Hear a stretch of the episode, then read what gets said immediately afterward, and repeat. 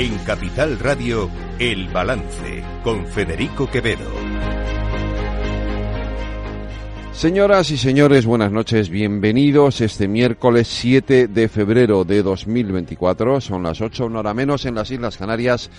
Escuchan la sintonía de Capital Radio, les invito a que nos acompañen desde ahora y hasta las 10 de la noche aquí en el balance, les vamos a contar toda la actualidad de esta jornada, una jornada en la que sin duda alguna el protagonismo lo tienen ahora mismo eh, esos eh, centenares de mm, manifestantes, eh, de agricultores, gente del campo, de la ganadería, que, mm, que están haciendo mucho ruido, sin duda alguna. no solamente en España, también en el resto de Europa. Está obligando también a la Unión Europea a, plantearse, a tomar medidas. Ayer vimos como la eh, presidenta de la Comisión Europea, Ursula von der Leyen, paralizaba el proyecto de para eh, reducir el consumo de pesticidas en, la agricultura europea. Eh, y aquí en España, evidentemente, pues esas protestas se han extendido también al campo español. Los tractores se han dirigido hoy hacia Barcelona. Parece ser que este fin de semana quieren venir a Madrid y protestar ante la sede de Ferraz.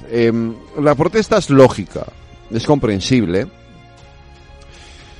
pero no deja de ser sorprendente que quienes la están eh, instigando o quienes la están eh, liderando no tengan nada que ver con las tradicionales eh, organizaciones agrarias. Esto ya pasó, si recordarán ustedes, con los transportistas.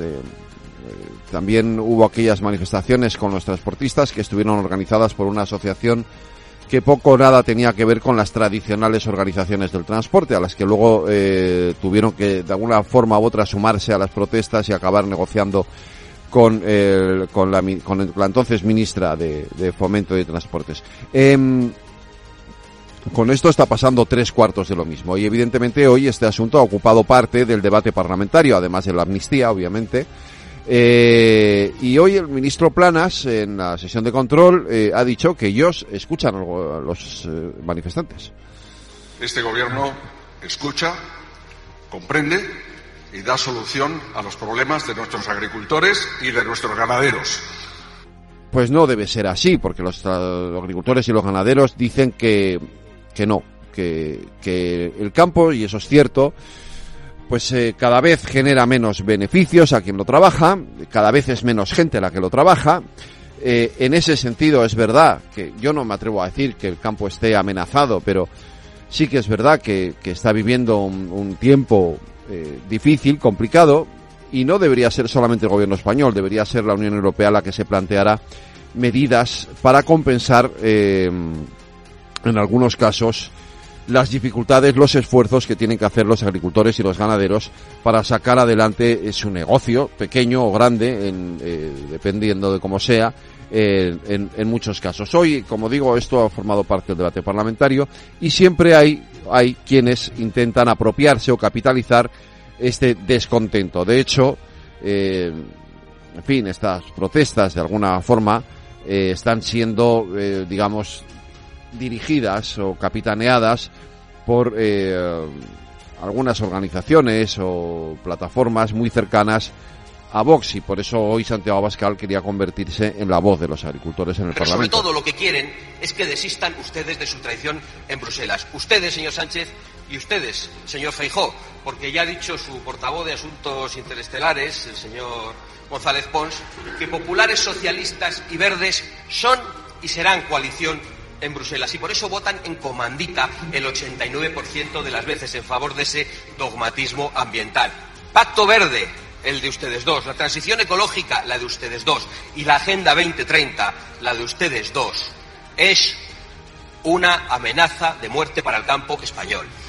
Ya les dije el otro día que esto no era verdad, que esto era mentira, pero sí que es cierto que hay un debate sobre el asunto. Lo que hay que hacer es, primero, insisto, tomar conciencia Segundo, contribuir, ayudar, incentivar el trabajo en el campo, la ganadería, la agricultura y compensar las pérdidas que supone eh, ese proceso de transición eh, energética o ese proceso de transición a una economía más verde.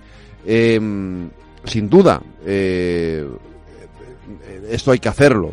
Sin duda, tenemos que tomar conciencia de lo que significa el cambio climático y de lo que significa la esa transición que de una u otra manera hay que hacer porque nos estamos jugando el futuro de nuestro planeta, lo que amenazaría de muerte, lo que amenazaría de muerte a la agricultura, sería no hacerlo. Y estamos viendo las consecuencias que tiene la sequía a usted hablarle del cambio climático, la adaptación al cambio climático, eh, hablar de las políticas de transición ecológica también de un sector que está afectado en primera, en primera persona por los efectos del cambio climático es como hablarle de las vacunas. Recuerda, cuando hablábamos de la pandemia y de cómo hacer frente a la emergencia sanitaria. En todo caso, sí le diré, no a usted, sino al campo, que este gobierno está con ellos y que ustedes proponen una fórmula letal para el campo español. Y es una mezcla imposible y letal entre el negacionismo climático y el antieuropeísmo. Esa es su realidad, señoría. No se equivoquen, de verdad. No es eh, en absoluto el negacionismo o el, cambio climático o la transición energética lo que puede poner en peligro al campo, sino justamente todo lo contrario. Y lo decía y lo explicaba, creo que con palabras muy acertadas, el portavoz de Sumar en el Parlamento, Íñigo Rejón, en rueda de prensa con los periodistas. Y creo que son palabras de lo más acertadas. Rechazamos como cortoplacistas e irresponsables todos los intentos, en particular de la extrema derecha, de enfrentar la cuestión ecológica y climática con las necesidades del sector agrícola porque son soluciones cortoplacistas. En nuestro país el sector agrícola arrastra problemas desde hace mucho tiempo, pero algunos de esos problemas evidentemente se han agravado y se van a agravar mucho más con la crisis ecológica, por ejemplo, con la sequía en este momento. Así que frente a las políticas cortoplacistas que dicen que hay que elegir entre hacer frente a la crisis climática o proteger al sector agrícola, tenemos que tener políticas integrales. Esas políticas integrales no pasan por reducir las exigencias con respecto a los pesticidas. Lo que sí que pasan es por evitar la competencia desleal de los productos que vienen de fuera y que sí que eh, en los que sí que se han empleado muchos más pesticidas.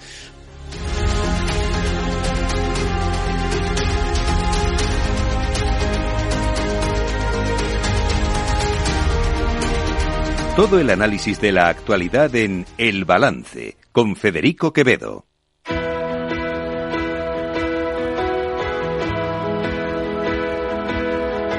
Las noticias de El Balance con Federico Quevedo, Aida Esquirej y Lorena Ruiz. Aida Esquire, buenas noches. Buenas noches. buenas noches. Segunda jornada de protestas del sector agrario que ya se empiezan a notar en la distribución.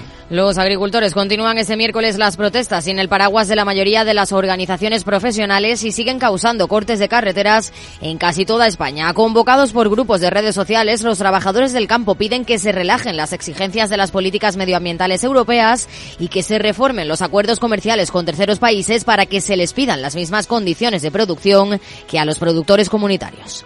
Segundo día y yo creo que esto va para largo. Nuestro cierre es vuestra hambre. Y aunque parece un lema un poquito exagerado, no, ¿eh?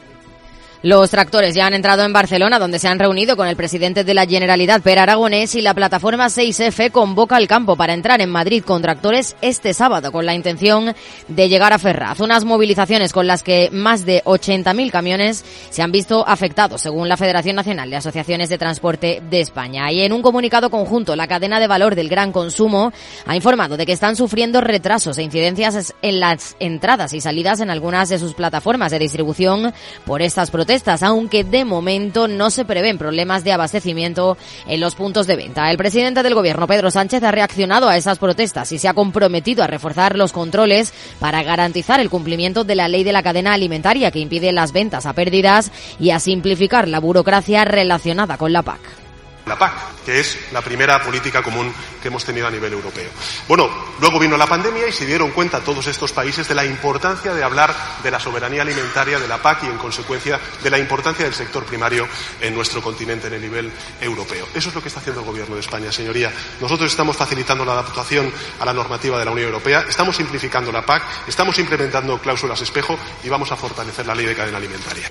Mientras que la vicepresidenta segunda ministra de Trabajo, Yolanda Díaz, ha asegurado que la agricultura vive un problema muy profundo y grave que ha derivado en un malestar real en los trabajadores del sector. Por eso ha trasladado su respeto absoluto al campo que está manifestándose estos días. Eso sí, remarca que los problemas de la ganadería en España y Europa son de carácter económico y con los modelos de producción. Por eso pide que sean paliados de otra manera y no cuestionando la emergencia climática nos debemos de colocar del lado de eh, las personas trabajadoras de la producción agrícola y ganadera y con derechos. Eso sí, eh, sin cuestionar la emergencia climática. Quiero ser muy clara. Eh, los problemas de los ganaderos de la ganadería española y de la agricultura española y la europea no se trata de un conflicto con bueno con la crisis climática es que va todo unido este asunto se ha trasladado a la sesión de control al gobierno en el Congreso. PP y Vox han cargado contra Sánchez y Santiago Abascal ha acusado además a Feijóo de hacer políticas que son una amenaza al campo español. Señor Sánchez, los españoles sin antecedentes penales también requieren la atención del gobierno. Debería escuchar a la agricultura. ¿Sabe por qué? Porque no aguanta el dogmatismo ambiental de su gobierno.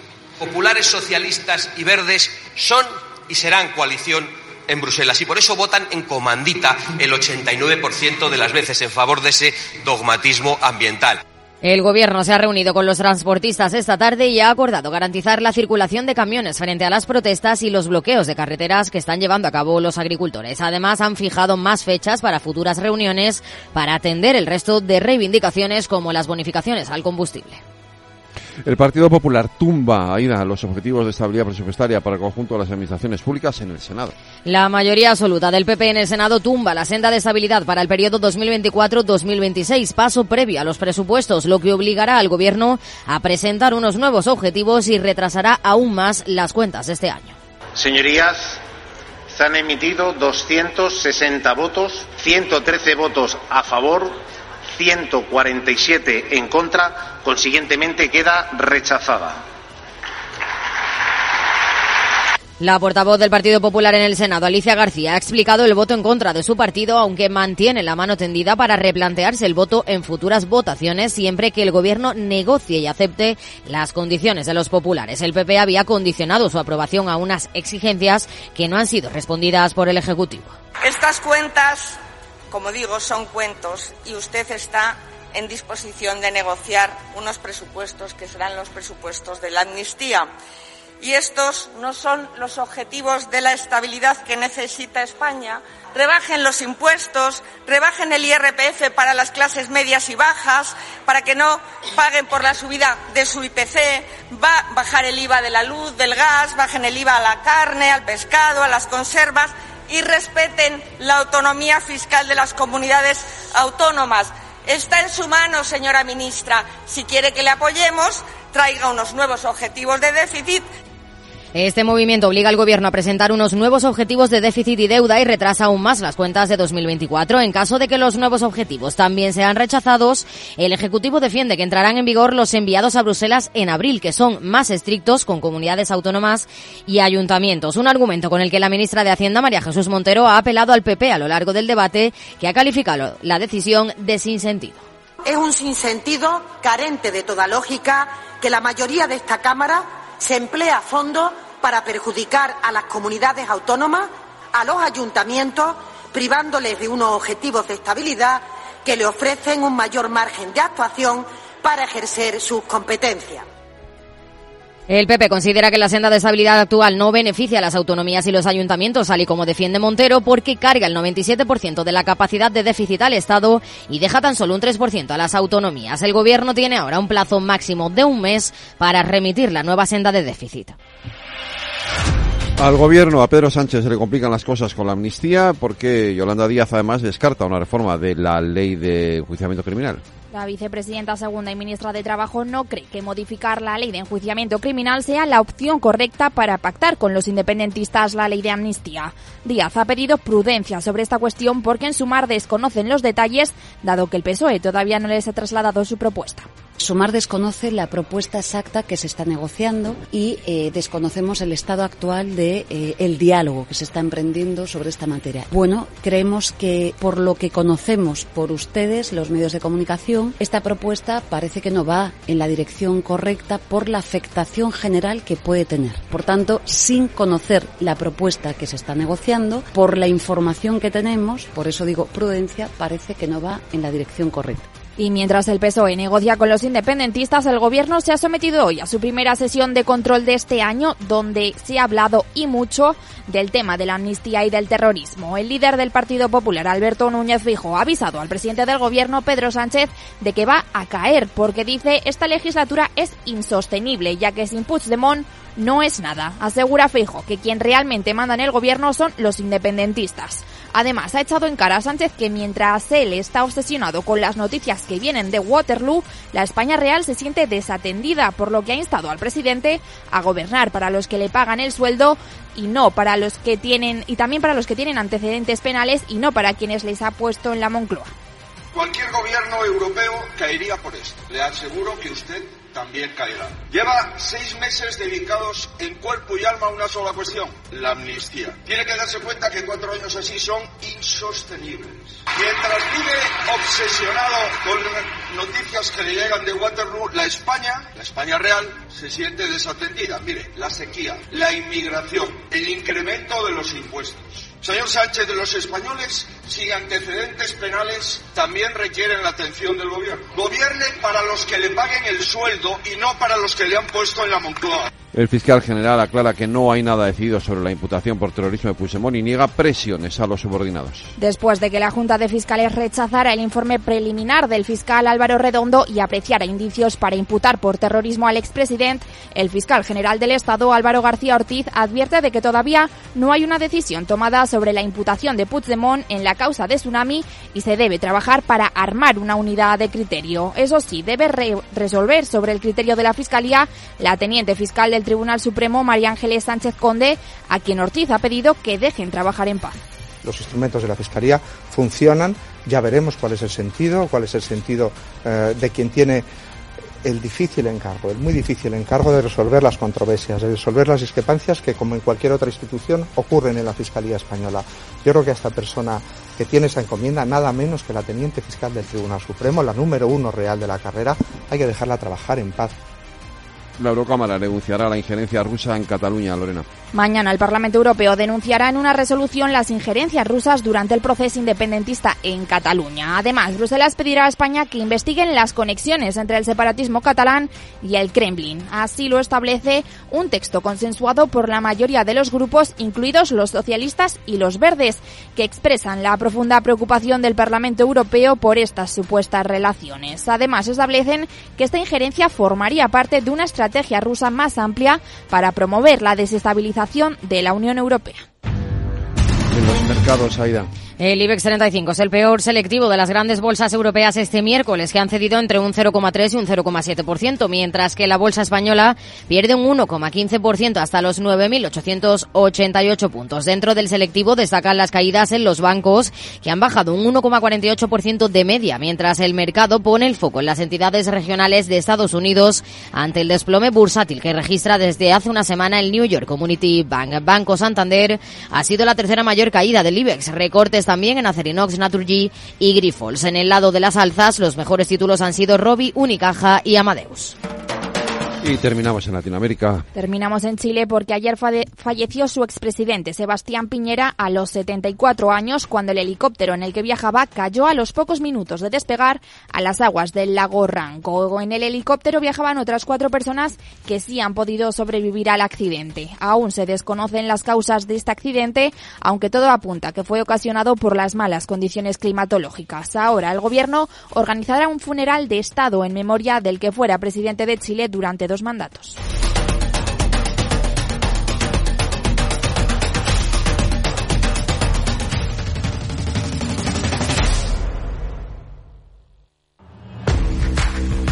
Oye, pensando cómo ahorrar en momentos como este con los precios por las nubes. Y todavía no conoces XTB, una nueva forma de invertir pensada para todos. Desde solo 5 euros y cero comisiones hasta 100.000 euros al mes para invertir en acciones y ETFs. Con XTB tu dinero está depositado en bancos españoles y tu broker es uno de los más respetados del mundo, regulado por la CNMV y los principales organismos internacionales. Y con oficina propia en Madrid desde el año 2008. Entra en xtb.com. Recuerda, xtb.com. A partir de 100.000 euros al mes, la comisión es del 0,2%, mínimo 10 euros. Invertir implica riesgos.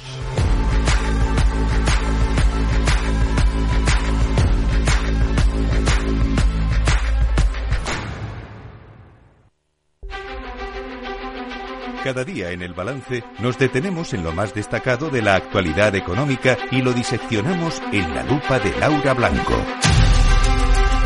Laura Blanco, buenas noches. Buenas noches, Federico.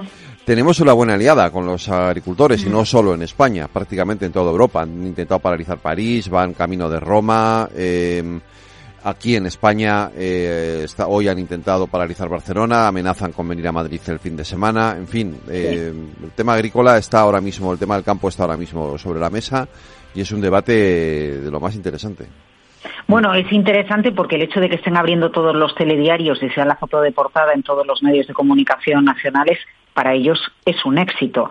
¿Qué parece la vida de la gente? Es que tienes capacidad de negociación y se evidencia que tienes capacidad de negociación cuando consigues que Bruselas rectifique ante algunas decisiones, porque Bruselas retiraba ayer la ley que reduce el uso de, pesticidas para contener precisamente las protestas, pero ojo que estamos pendientes de, de las negociaciones con el Mercosur y traer productos eh, de, de, de, América, de Sudamérica, lo que supone es dar vía libre a la entrada de productos a menor coste. Es decir, el usuario se beneficia porque puede comprar en el supermercado o en la frutería a menor precio, pero lo que dicen los agricultores es que hay una competencia desleal porque no se aplica el mismo control a los productos que entran que a los productos que, se producen en casa. Y otra cosa, Federico, una cuarta lectura sobre eh, el éxito de las protestas. yo, yo, te las defino como éxito por el impacto que están teniendo. No, no, no, no, porque considere yo que, son las protestas y la manera adecuada de hacerlo, pero es que están teniendo mucha visibilidad y mucho impacto sin estar convocadas por las principales asociaciones agrarias, lo cual también nos hace plantearnos el papel de las grandes asociaciones que siguen defendiendo una negociación eh, eh, con, con, los gobiernos, con las autoridades para intentar llegar a acuerdos, no parar la vida de la gente, que es lo que está sucediendo con las protestas actuales de los agricultores, pero todo fin de una asociación es conseguir sus objetivos es conseguir que la regulación, la legislación, las ayudas y las medidas que se tomen vayan en beneficio de los integrantes de esa asociación. Resulta curioso que convocantes que no son las principales asociaciones agrarias son los que sacan la foto, son los que consiguen que se cambie la regulación y son los que consiguen poner eh, en, aviso a todo un país a las puertas de la Unión Europea de unas elecciones en mayo. Esto ya pasó, te lo recuerdo, y lo he comentado antes en mi editorial, ya pasó con los transportistas.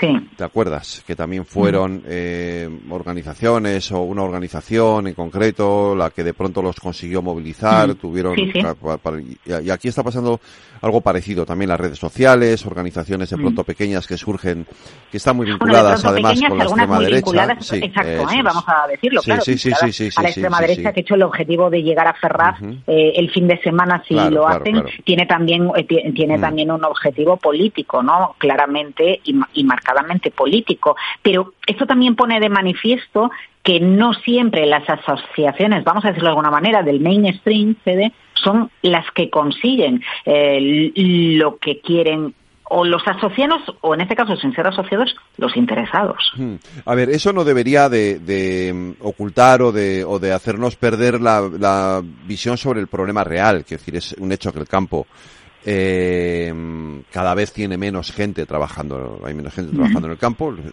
campo ya no es algo que genere o que, o que produzca un beneficio a quien lo trabaja, eh, y luego está el problema de compaginar o equilibrar la apuesta por el por lo que tú y yo estamos de acuerdo completamente que es esa transición ecológica el cambio la lucha contra el cambio climático con la propia actividad agrícola ¿no? Eh, la, extrema derecha está utilizando eso como un argumento. Eh, yo creo que hay mucho eh, de evidentemente de falsedad en el argumento pero también es verdad que a lo mejor habría que ser más conscientes o, ayudar más a los agricultores eh, a hacer esa transición eh, sin exigirles esfuerzos que luego no se ven compensados. ¿no? Bueno, claro, porque al final lo que tienes que poner son incentivos, pero para todo. Si el campo se queda vacío y nadie trabaja en el campo, es porque no hay incentivos suficientes, Federico. Y no se trata de darles la razón o no, y más cuando son eh, personas, algunas de ellas grupos vinculados a la extrema derecha. No, no, no, no se trata de eso.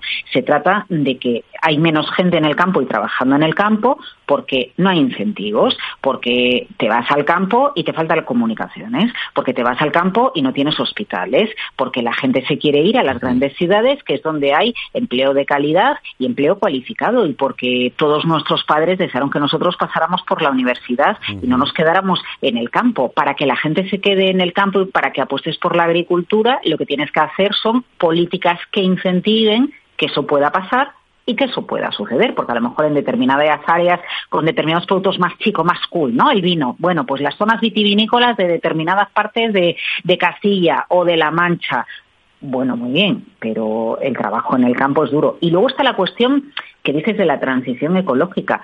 Claro, si lo entendemos todos, pero la realidad es que si tú pones una, una normativa, la normativa tiene un impacto en costes. Hay quien sí que la puede asumir, porque aquí seamos realistas, ¿eh? no es lo mismo el, minifundio y, em, explotaciones pequeñas, sean ganaderas o sean agrícolas, que algunas zonas de España donde son grandes tenedores de tierras, como puede suceder en La Mancha, que no tienen nada que ver con lo que sucede en Galicia. ¿eh? Cuidado, porque aquí algunos también aprovechan las protestas para decir de todo cuando hay gente en el campo que está ganando muchísimo dinero, ¿no? Eh, eh, digamos todas las cosas como son. Pero sí es verdad que la transición eh, e-, ecológica, bueno, pues habría que poner negro sobre blanco acerca de dónde se incentiva, dónde se ayuda, dónde se promueve y dónde se facilita. Porque, oye, te recuerdo, hay otro sector como es el de la distribución, como es el del envasado y el packaging, que con las nuevas normativas que llegan de Bruselas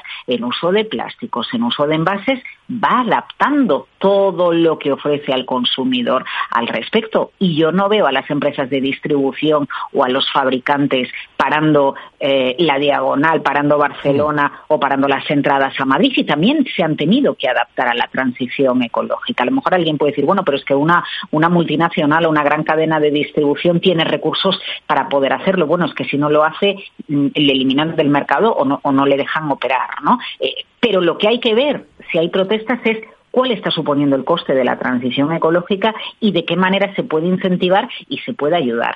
Y si realmente se les está ayudando y lo que por lo que protestan es mentira, tendría que salir alguien por parte de la Administración a aclarar qué tipo de incentivos y ayudas se le está dando al sector primario para que puedan hacer esa transición y que entendamos si es verdad o no es verdad. Porque esto es, eh, es unos contra otros. Es que la transición ecológica nos cuesta dinero y estamos vendiendo a pérdida, ¿no? Pero teóricamente ningún agricultor puede vender a pérdida según nos dice la ley. Eh, y, y, tenemos unos fondos europeos que están ayudando a la transición ecológica. Entonces, ¿en qué quedamos? Porque lo que hay que hacer es aclarar esta situación. O vamos a estar cortando las calles durante siete meses o hasta que tengamos elecciones europeas. Lo que está claro es que se va a repensar la política agraria común. Porque, te recuerdo, eh, se, está dando por hecho que Donald Trump vuelve a ganar en los Estados Unidos. Pero te recuerdo que tanto Donald Trump, la victoria de Donald Trump en Estados Unidos o, el Brexit en el año 2016 tuvo mucho votante rural, mucho votante que no era el ciudadano que vivía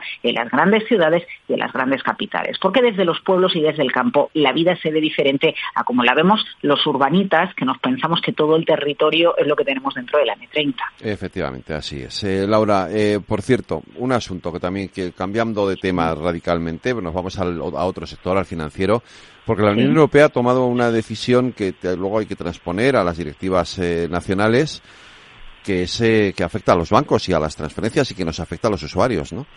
¿Quién no ha usado Bizum alguna vez, verdad? O muchas veces. Bueno, pues en definitiva se trata de eso. Lo que quiere el Parlamento Europeo dando luz verde este miércoles a un reglamento es que los bancos ofrezcan servicios de envío de dinero instantáneo, transferencias que sean más baratas de lo que se hace actualmente o incluso que no lleguen a costar nada. Si tú haces, me haces una transferencia a Federico, a mí no me va a salir de manera inmediata. Para que me salga de manera inmediata tienes que pagar. Y, si no me haces un Bizum, ¿no? Y esa es la realidad de lo que está pasando. Eh, con la rapidez de la tecnología que tenemos en este momento, bueno, pues tiene todo el sentido del mundo eh, que, se promueva eh, que haya pagos instantáneos. Pero, a ver, entendamos más acerca de esto. Mm, uno por la instantaneidad, porque efectivamente todo lo hacemos online y esto al final, bueno, pues facilita la vida de la gente y es un servicio. Todo el dinero que pasa por transferencia puede tener un seguimiento ¿no? Se puede Sí, hacer claro una sí. trazabilidad. Recuerda la crisis financiera cuando lo que se pidió es que a partir de determinadas cantidades en Grecia pagaran con tarjeta, que no se pagara en metálico. Bien, eh, eh, eh, esto también contribuye a que todo lo hagamos a través de las transferencias o, o a través de los Bizum. Y luego me voy a poner en el lado de la banca un momentito, porque como venimos de criticar y criticar y criticar los beneficios de las entidades financieras, ¿no? Eran 26.000, pero al sumar Unicaja y si sumamos a banca, por ejemplo, sumamos otras, nos vamos ampliamente por encima de los 27.000 millones de beneficio el año pasado. Bueno, el otro día alguien me contaba que actualizar cada cajero automático tiene un costo aproximado de medio millón de euros. Lo digo porque cada operación que se hace eh, dentro de dentro del sector financiero, cada, cada operación o cada tecnología que, que se aplica, movimiento que se aplica, tiene un coste, ¿no? Entonces, eh, alguien me puede decir, bueno, ya, pero es que los bancos se lo cobran por otro lado.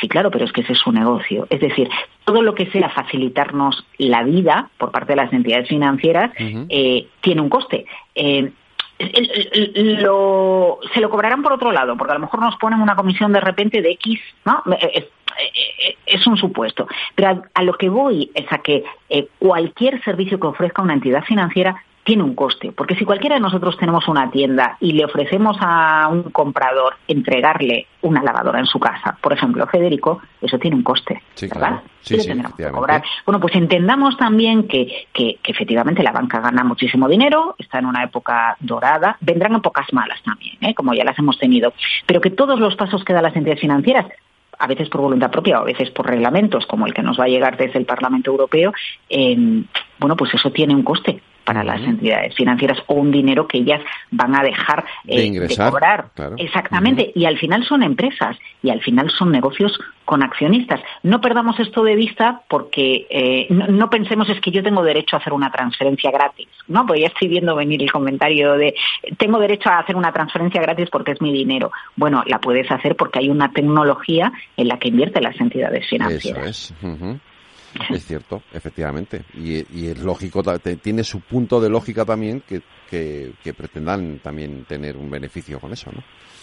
Eh, bueno, o con eso con otra cosa, que lo compensen de otra manera, pero por lo menos que seamos conscientes de que, de que cualquier servicio que se ofrece tiene un coste. Tiene, nues- eh, tiene un coste cuando lo ofrecemos nosotros en cualquiera de nuestros trabajos, pero para las entidades financieras también lo tiene. Lo que pasa es que como las magnitudes de beneficios son tan grandes, bueno, pues a veces le, le quitamos importancia a eso. Por eso te ponía el ejemplo del ca- de, de lo que cuesta un cajero y actualizar un cajero, ¿no? Porque al final todo el mundo dice, bueno, yo tengo derecho a sacar dinero del cajero y que no me cobre por sacar dinero del cajero, ¿no? Pero es que cada cajero y cada actualización de software y de hardware del cajero Cuesta dinero, cuesta dinero, claro. efectivamente. Laura Blanco, mañana más lupa aquí en el balance. Cuídate, buenas, Buenas noites. noches, buenas noites.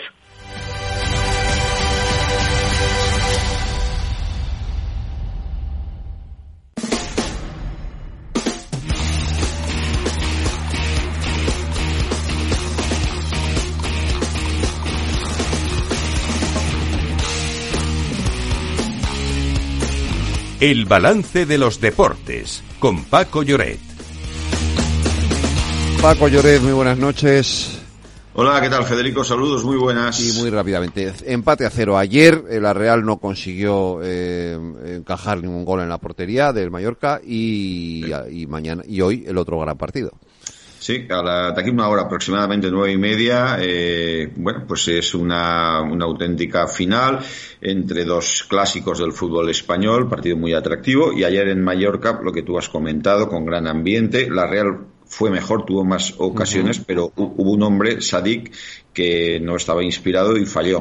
Aún así, el resultado es bueno para el equipo de Donostiarra que podrá resolver en casa. Y veremos esta noche qué pasa en un partido donde los dos entrenadores eh, van con todo. Y mañana tenemos Euroliga, por cierto. Ya tenemos Euroliga, además una jornada interesantísima porque hay duelos eh, muy atractivos. Recordemos que después en España viene la Copa del Rey. Este fin de semana que viene habrá liga, pero enseguida viene la, la Copa eh, la Copa del Rey que se juega en Málaga y que se va a presentar este fin de semana. En efecto, tenemos una jornada en la Euroliga que comienza el jueves. El Valencia recibe al Olympiacos en la Fuente de San Luis, mientras que el Barcelona recibe el viernes al Alba de Berlín y también en jornada jornada de jueves, el Vasconia recibe a las Villerben, mientras que el Real Madrid jugará mañana jueves, ocho y media, contra el Milan, un clásico del básquet europeo. Y para terminar, Lorena, tenemos nuevo lío en el fútbol femenino. Sí, esta vez por la sede de la semifinal de la Nations League. Y es que estaba previsto que el partido entre España y Países Bajos del próximo día 23 se disputará en el nuevo Mirandilla de Cádiz, pero la entidad gaditana se ha negado a ceder su estadio. El motivo es que el Cádiz tiene un partido contra el Celta en su estadio dos días después y alegan que la celebración de la semifinal estaba supeditada a que la Liga programara este encuentro para el lunes. Ahora la Federación deberá buscar un nuevo estadio y todo apunta a que será el de la Cartuja. Eso sí, es un nuevo lío relacionado con el fútbol femenino a raíz de un partido de vital importancia, ya que no solo se juega en el pase a la final, sino también está en juego un billete para los Juegos Olímpicos de París. Paco, Lorena, mañana más deportes aquí en el balance. Cuidaros. Igualmente, hasta mañana.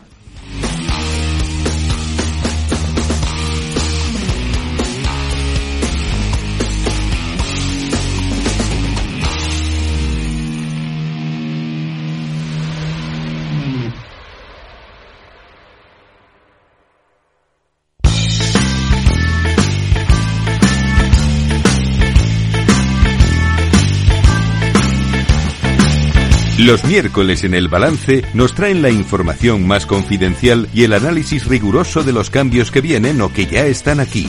Ni blanco ni negro, el confidencial políticamente incorrecto de Jauregui y Quevedo.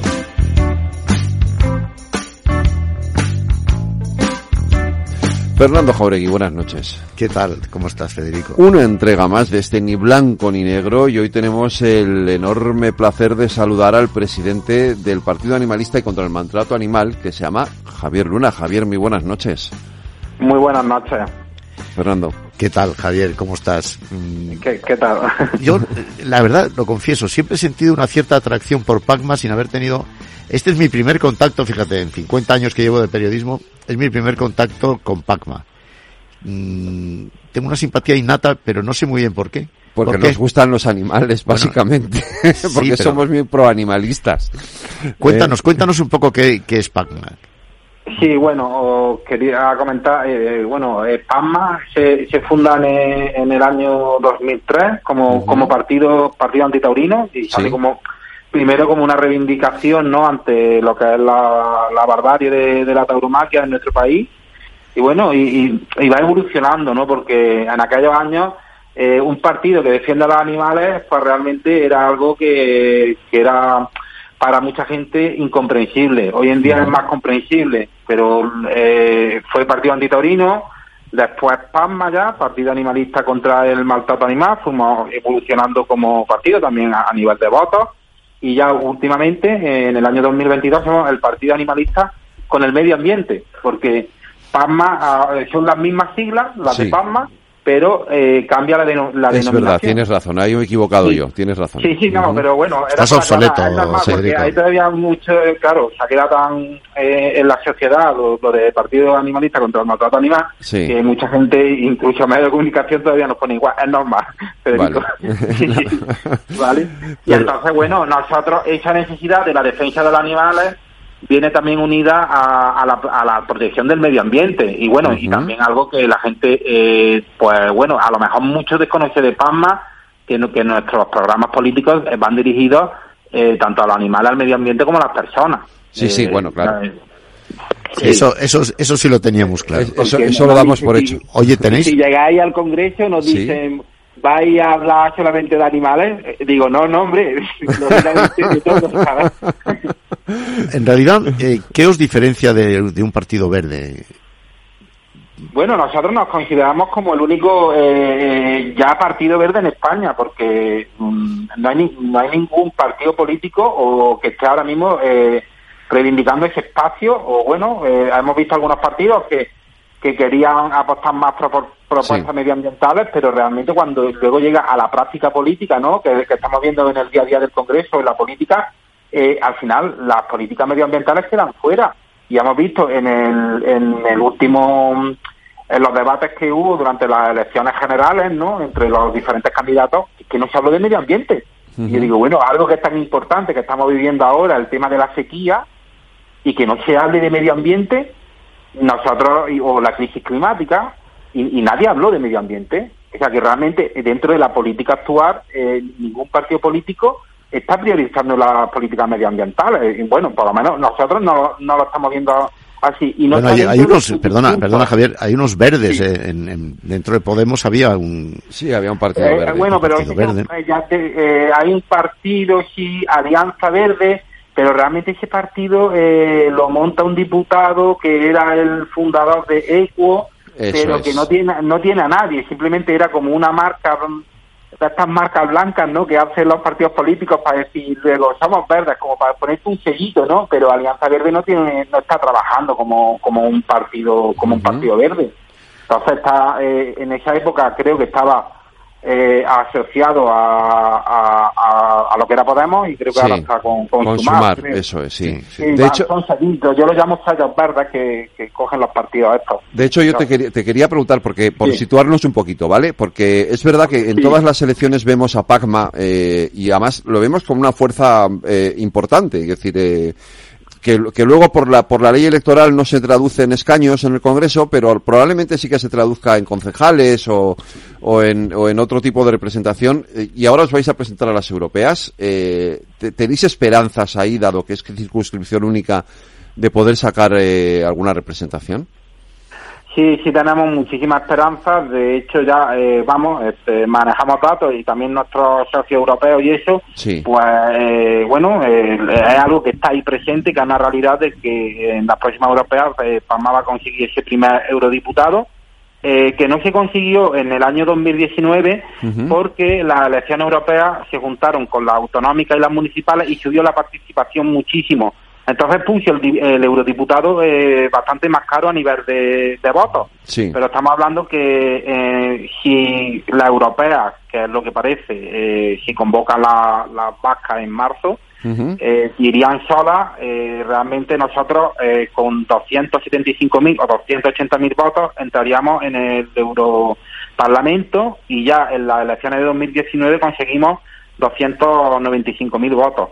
O sea que, que estaríamos ahí ya dentro de- del Europarlamento porque además que eh, es, ya es muy factible, es muy factible que lo consigamos. También es verdad que hay mucha conciencia durante en una elección europea votar a Palma, cuando también el tema del voto útil, la polarización política Sí. es ya eh, no está ahí al orden del día como, como pasa en las generales y que es verdad que es algo que nos ha perjudicado últimamente en las generales, no en otro tipo de elecciones. Cuando ya no está el voto útil y la gente vota por lo que realmente piensa, ahí Palma gana, gana muchísimos eh, votantes. Tenéis una candidata a las europeas que se llama Cristina García Salazar, me parece, ¿no? Sí, sí. no, no la conozco de nada, no, no, no hemos tenido el gusto. Un día la llamaremos para que venga Sí, aquí, por supuesto. Eh, pero, Sí. en- de verdad, ¿por qué os tendría que votar yo en las europeas? Vais solos, claro, no, no vais en alianza con nadie, ¿no?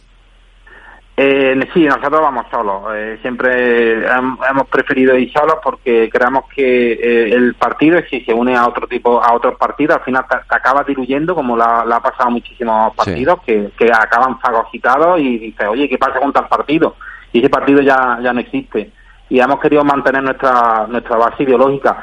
Yo, yo porque te diría que, que votar a Palma, yo creo que es muy importante que, que lo que son la- la- las políticas eh, medioambientales eh, y los problemas medioambientales eh, realmente que estamos que tenemos en, en España eh, pues que eso llegue a Europa no que llegue al Parlamento Europeo y que se le dé mm, eh, voz que haya un partido realmente que, que vaya a luchar por eso. Yo te lo diría que, lo hicieras por eso y también si hay una persona sensibilidad con el con, contra el maltrato animal con el tema de la tauromaquia o la caza o el el abandono, eh, Palma va a ser el, el- el partido político que... que- ¿Estáis, estáis que contra la caza, perdona? ¿Estáis contra la caza también? Sí, sí, estamos contra la caza. Nosotros consideramos Esto no, le, esto no le va a gustar a Vox, nada, ¿eh? Eh, no, No creo que les importe. A ellos, eh, no, a ellos le, le da un poco igual, pero bueno, a ellos eh, se han, han querido ganar ese voto no rural, Sí. entonces han tenido que hacer un discurso de, de caza, de, de, de tauromaquia, de, apoyo al tema de las macrogranjas, ¿sabes? A todo ese tipo de cuestiones. Pero bueno, yo siempre digo que, que todos los partidos últimos que han sacado, que han salido en el- dentro de, de lo que es la política española, hemos visto cómo han subido y que después han bajado, porque se han basado realmente en votos, eh, han tirado mucho de populismo, ¿no? De- del discurso fácil, de- del cabreo de la gente y luego no, no hemos visto que no tienen una, una base ideológica esos partidos y, y realmente luego han bajado. Y, y espero, espero que vos empiece a bajar ya.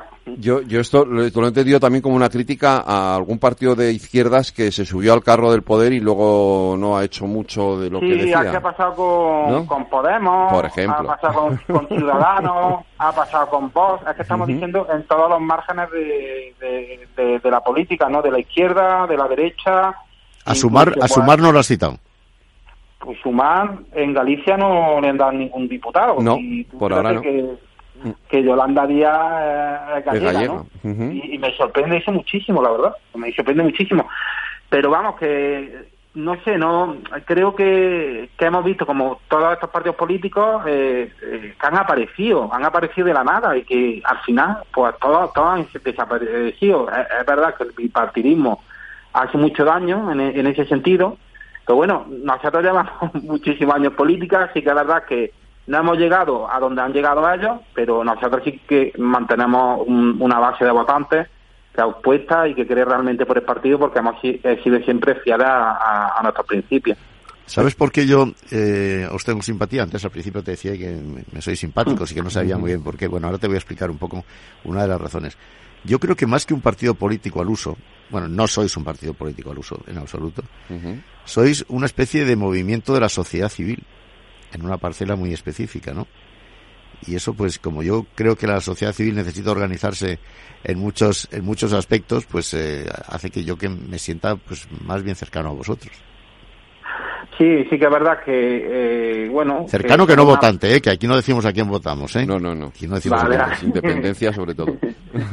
Sí, bueno, en ese aspecto la verdad es que, que nuestro partido, eh, su función es, es resolver un problema, eh, resolver un problema que existe en la sociedad, tanto con el maltrato animal, tanto los problemas medioambientales, eh, eh, y bueno, pues levantamos levantamos bastante simpatía y, y, de cara a unas elecciones como la europea sí que es verdad que es más factible de cara al voto, pero tenemos que conseguir también que eso en unas elecciones generales pues se convierta una, en una realidad. Nosotros ahora pensamos que dando ese salto a Europa, consiguiendo representación en Europa, la, la llegada al Congreso va, va a ser más factible. Ujú. Eh, ¿Vosotros, Javier, os consideráis un partido de izquierdas, de centro, de derechas, de ninguno? ¿Se consideran un partido? Pues es que nosotros que creemos que los términos de izquierda y derecha han quedado muy obsoletos y nosotros nos consideramos eh, partido verde y progresista, porque consideramos que no hay eh, mayor progreso que defender a, la- a las personas, los animales y el, y el medio ambiente, cosa que muchísimos partidos no, no hacen. Entonces no estaríamos ahí dentro de, de ese marco, ver- verde y progresista, es lo que nos consideramos. ¿Tenéis, tenéis militancia formal, eh, es decir, afiliados que cotizan? ¿Cómo, Sí, sí. cómo os- cómo cómo os desenvolvéis económicamente? Veo que no tenéis oficinas en Madrid, por ejemplo, ¿no? Funcionáis desde Andalucía, ¿no? Tenemos tenemos oficina en, en, en la calle Mayor, en, en Madrid, Ah. eh, muy cerca de, de ahí de, de Sol y Sí. bueno el tema que nuestra donación al no tener representación política Claro. son todo eh, mm, cuotas, cuotas de afiliados y donaciones y donaciones Y privadas donaciones. ¿Y cuántos Sí. afiliados tenéis, me has dicho, Javier? Eh, afiliados tenemos en torno a los 6.000 afiliados Claro, y estamos mal. pidiendo afiliados eh, cada mes. Eh, subimos más afiliados porque hay mucha gente que se interesa en, en afiliarse a, a PASMA y bueno, es una realidad, es algo que tiene mucha gente en mente y vamos, que creemos que eh, vamos vamos a conseguir bastantes afiliados en los, en los, próximos, en los próximos ¿Y años. cómo, cómo afrontáis la campaña electoral? ¿Tenéis financiación para hacer la campaña electoral? ¿Cómo, cómo vais a difundir vuestras ideas? ¿Qué vais a hacer? ¿Vais a hacer recorridos en caravanas? Bueno, aquí les estamos echando una mano. Bueno, bien, pero no, nosotros no, no echamos mano a nadie. Bueno, Nosotros- es curiosidad que nos que tenemos por, eh, por, por movimientos nuevos, ¿no? Dime, dime. Y bueno, nosotros es verdad que sí vamos a hacer una, una campaña específica de, de donaciones para la europea, eh, para que la gente no, no financie de cara a esta campaña. Y principalmente nosotros es verdad que la llegada a los, a los grandes medios de comunicación pues es muy complicada y no sé cómo funcionará o si tienes que pagar mucho dinero. Eh, pero sí que es verdad que en, en redes sociales eh, tenemos mucha fuerza en, en nuestras respectivas redes sociales y además un apoyo por, por influencers o por gente del mundo de, de la cultura, que, Sí. que realmente están dispuestos a, a apoyar a Palma y pedir el voto para Palma para para la para la elección europea y, y, mucho, y campaña de, de calle porque tenemos mucha gente mucho equipo de voluntariado en, en las diferentes provincias hacer mucha campaña de calle y, y, estudiar todas las posibilidades que las vamos a estudiar todas para, para realmente llegar a, a todos los votantes no porque hoy en día estamos hablando de que eh, eh, mm, eh, bueno, la noticia salió hace poco de que había 6 millones de niños en España y 9 millones de perros. O sea que estamos hablando de que había 1,5 9 millones de perros. Madre mía. Sí, en, pero- los, en los- en los hogares eh, españoles, sí. Pero Javier, no nos estamos pasando en el en la atención a los animales. No, no hablo de vosotros, fíjate, no hablo tanto de vosotros como de algunos miembros del gobierno, de, de Podemos concretamente, Sí. que hicieron una campaña, yo creo, un poco demagógica, ¿no? Y- bastante difícil. Mm, Te hacía casi eh, difícil ser propietario de un perro. Ya, claro, sí. Bueno, eh, creo que te refieres por el tema de la ley de protección animal. te iba a claro. preguntar por esa ley, la ley de bienestar, la ley de el- bienestar animal. sí. el, el tema de mm, lo que habían comentado de, del seguro eh, obligatorio. Bueno, sí que es verdad que, eh, que en algunos, el curso, ¿no? También estaba ya hablando del curso. Curso, chip. Es que eh, yo creo que esa campaña, eh, a ver, esa ley está mal enfocada eh, en algún aspecto, porque entiendo que yo, eh, muchas personas no tienen que hacer un curso para una tenencia responsable de un animal, porque ya estamos concienciados. Ujú. Y realmente a los que se tienen que dirigir es a los que no tienen esos animales bien. Es que no, no, no pueden meter en la ley a todo el mundo en el mismo saco. Pero al final está dificultando que haya personas pues que no, que no adopten los, los animales.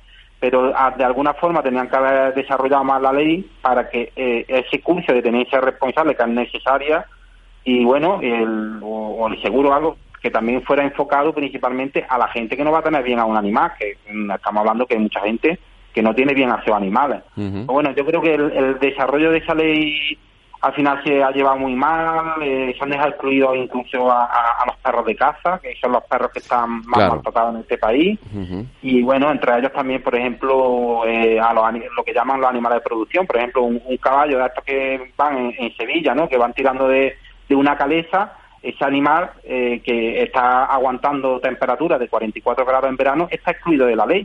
Entonces no entiende muy bien si hace una, una ley, hazla para proteger a todos los animales, no para proteger a unos y a otros no, no los protege. Bueno, pues ha sido un poco fracaso y el trámite parlamentario ha sido muy complicado. Eh, nosotros le pedimos que, que dejaran la ley a un lado, eh, pero bueno, se empeñaron y al final eh, fueron muchas enmiendas a la ley y la ley se ha quedado, pues nada, pues una ley que, que protege básicamente a los perros y a los gatos que están en, en, en hogares. Que ya están no súper protegidos, claro. Que ya, que están ya de por que sí ya están más protegidos. protegidos, exactamente. Y al final esas multas también van a ir para los que estamos realmente eh, protegiendo a, no- a nuestros animales, porque.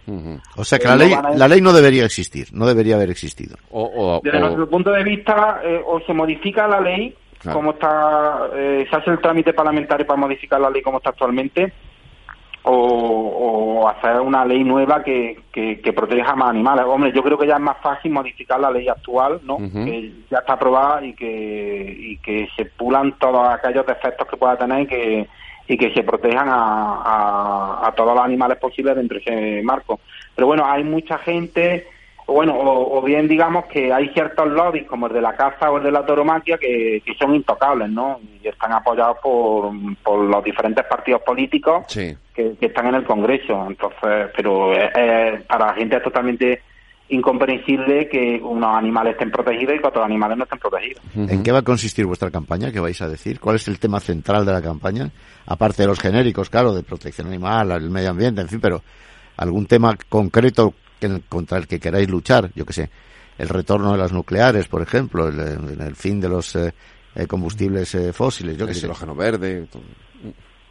Sí, bueno, hay muchos temas así importantes que queremos tocar eh, durante la campaña y bueno, principalmente, bueno, presentarnos como la única opción verde que, que se presenta a las elecciones europeas. El, eh, el- la lucha contra la crisis climática, eh, bueno, va a ser uno de nuestros ejes fundamentales y, y- y no te digo que casi el principal, porque consideramos que se tienen que tomar muchísimas medidas, ¿no? Y además medidas urgentes, que estamos viendo el, todo el tema del calentamiento global, que la sequía, de la sequía, que es algo que ya nos está afectando gravemente a los ciudadanos y que también nos, nos, afecta eh, en, en, nuestra forma de vida, ¿no? Que, estábamos habituados, que nos ha echado un problema en lo alto muy grave y realmente no cuando lleguemos a, a la campaña de la europea, yo no me veo a la otra partida hablando de la crisis climática y, el problema está ahí, ¿no? Entonces, eh, yo creo que es algo que, que desde PASMA nosotros, desde luego, lo vamos a abordar, a abordar y va a ser el, centro de nuestra campaña, aparte de todas las medidas que, podamos llevar en defensa de los animales o otras, otras problemáticas medioambientales, ¿no? Si tuvieseis un diputado en el Congreso de los Diputados, ¿votaría sí o no a la ley de amnistía? Ya sé que no es vuestro tema, pero ¿qué le vamos a hacer? Hay que tomar partido en todas estas cosas. Pues mira, es que algo que tendríamos que someter a votación entre la aplicación, no te podría decir, ¿sabes?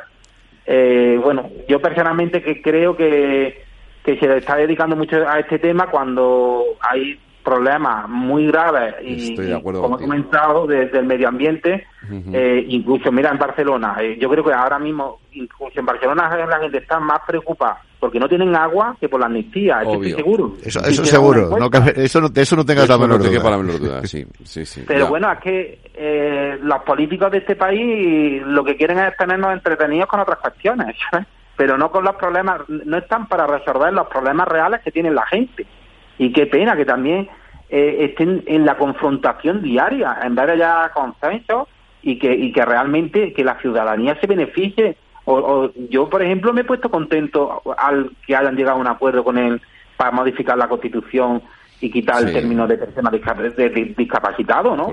Hombre, una, sola pega con eso, Javier. Es que solo han tardado 14 años de nada, ¿sabes? en, modificar esa palabra que tiene que le manda huevos, con perdón. Sí. Ya, pero yo creo es que a, las personas nos da eso como alegría, ¿no? Desde que el avance, el, el progreso y que a veces los políticos o los partidos que están ahí que se pongan de acuerdo en algo que, es beneficioso para el conjunto de la ciudadanía, pero es que no lo hacen nunca. Entonces, lo único que yo lo hago mejor que tú, tú eres más malo que yo.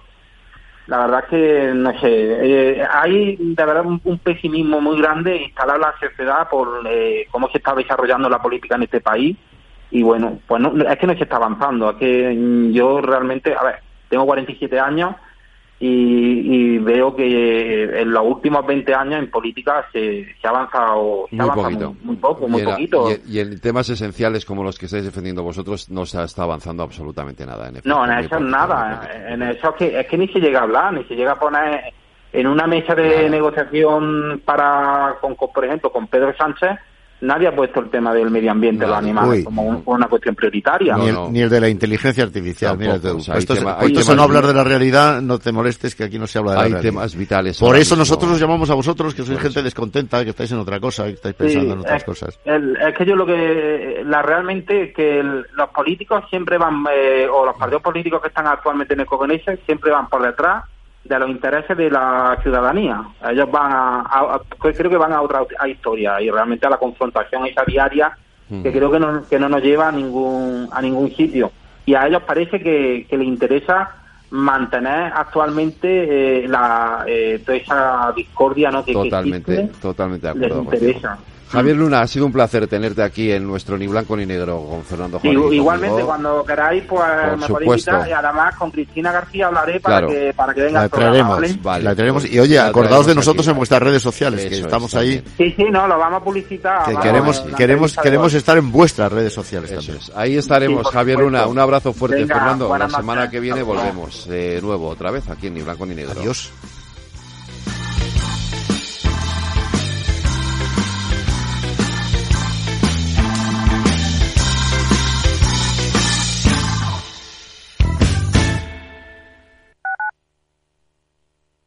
Capital Radio, Madrid, 103.2. Los jueves, de la mano de nuestra coach Patricia Guzmán, llega Rafa también entrena. Un espacio dedicado al desarrollo de las actividades directivas con un tono desenfadado y no exento de humor. Los jueves, Rafa también entrena en El Balance, Capital Radio. Los viernes en Capital Radio te proponemos descubrir y comprender las estrategias de empresas con éxito que servirán de inspiración y ejemplo para la tuya. Escucha Metaempresas, un programa presentado por Andrés Arenas con la presencia y los consejos de expertos en distintas áreas y profesores de reconocida trayectoria. Todos los viernes a las siete y media de la tarde, Metaempresas, Capital Radio.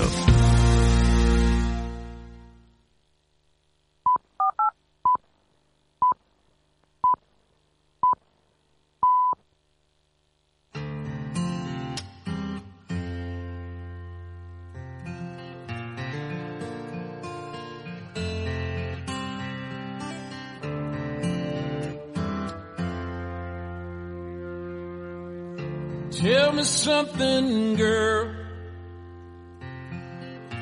Are you happy in this modern world? What do you need more? Las nueve de la noche, una hora menos en las Islas Canarias, en la sintonía de Capital Radio, llega nuestro tiempo de análisis de tertulia de reflexión con este Salo. Es la primera versión, luego vino la versión de la película, pero esta es la primera versión de... Eh, Garth Brooks que hoy cumple 62 años. Y bueno, resulta que es el artista en solitario, después de Elvis, que más álbumes ha vendido en Estados Unidos. Cerca de 130 millones. 130 millones de álbumes, nada menos. Este cantante country, Garth Brooks, que, hoy es su cumpleaños. Pues vamos allá con los temas de la tertulia.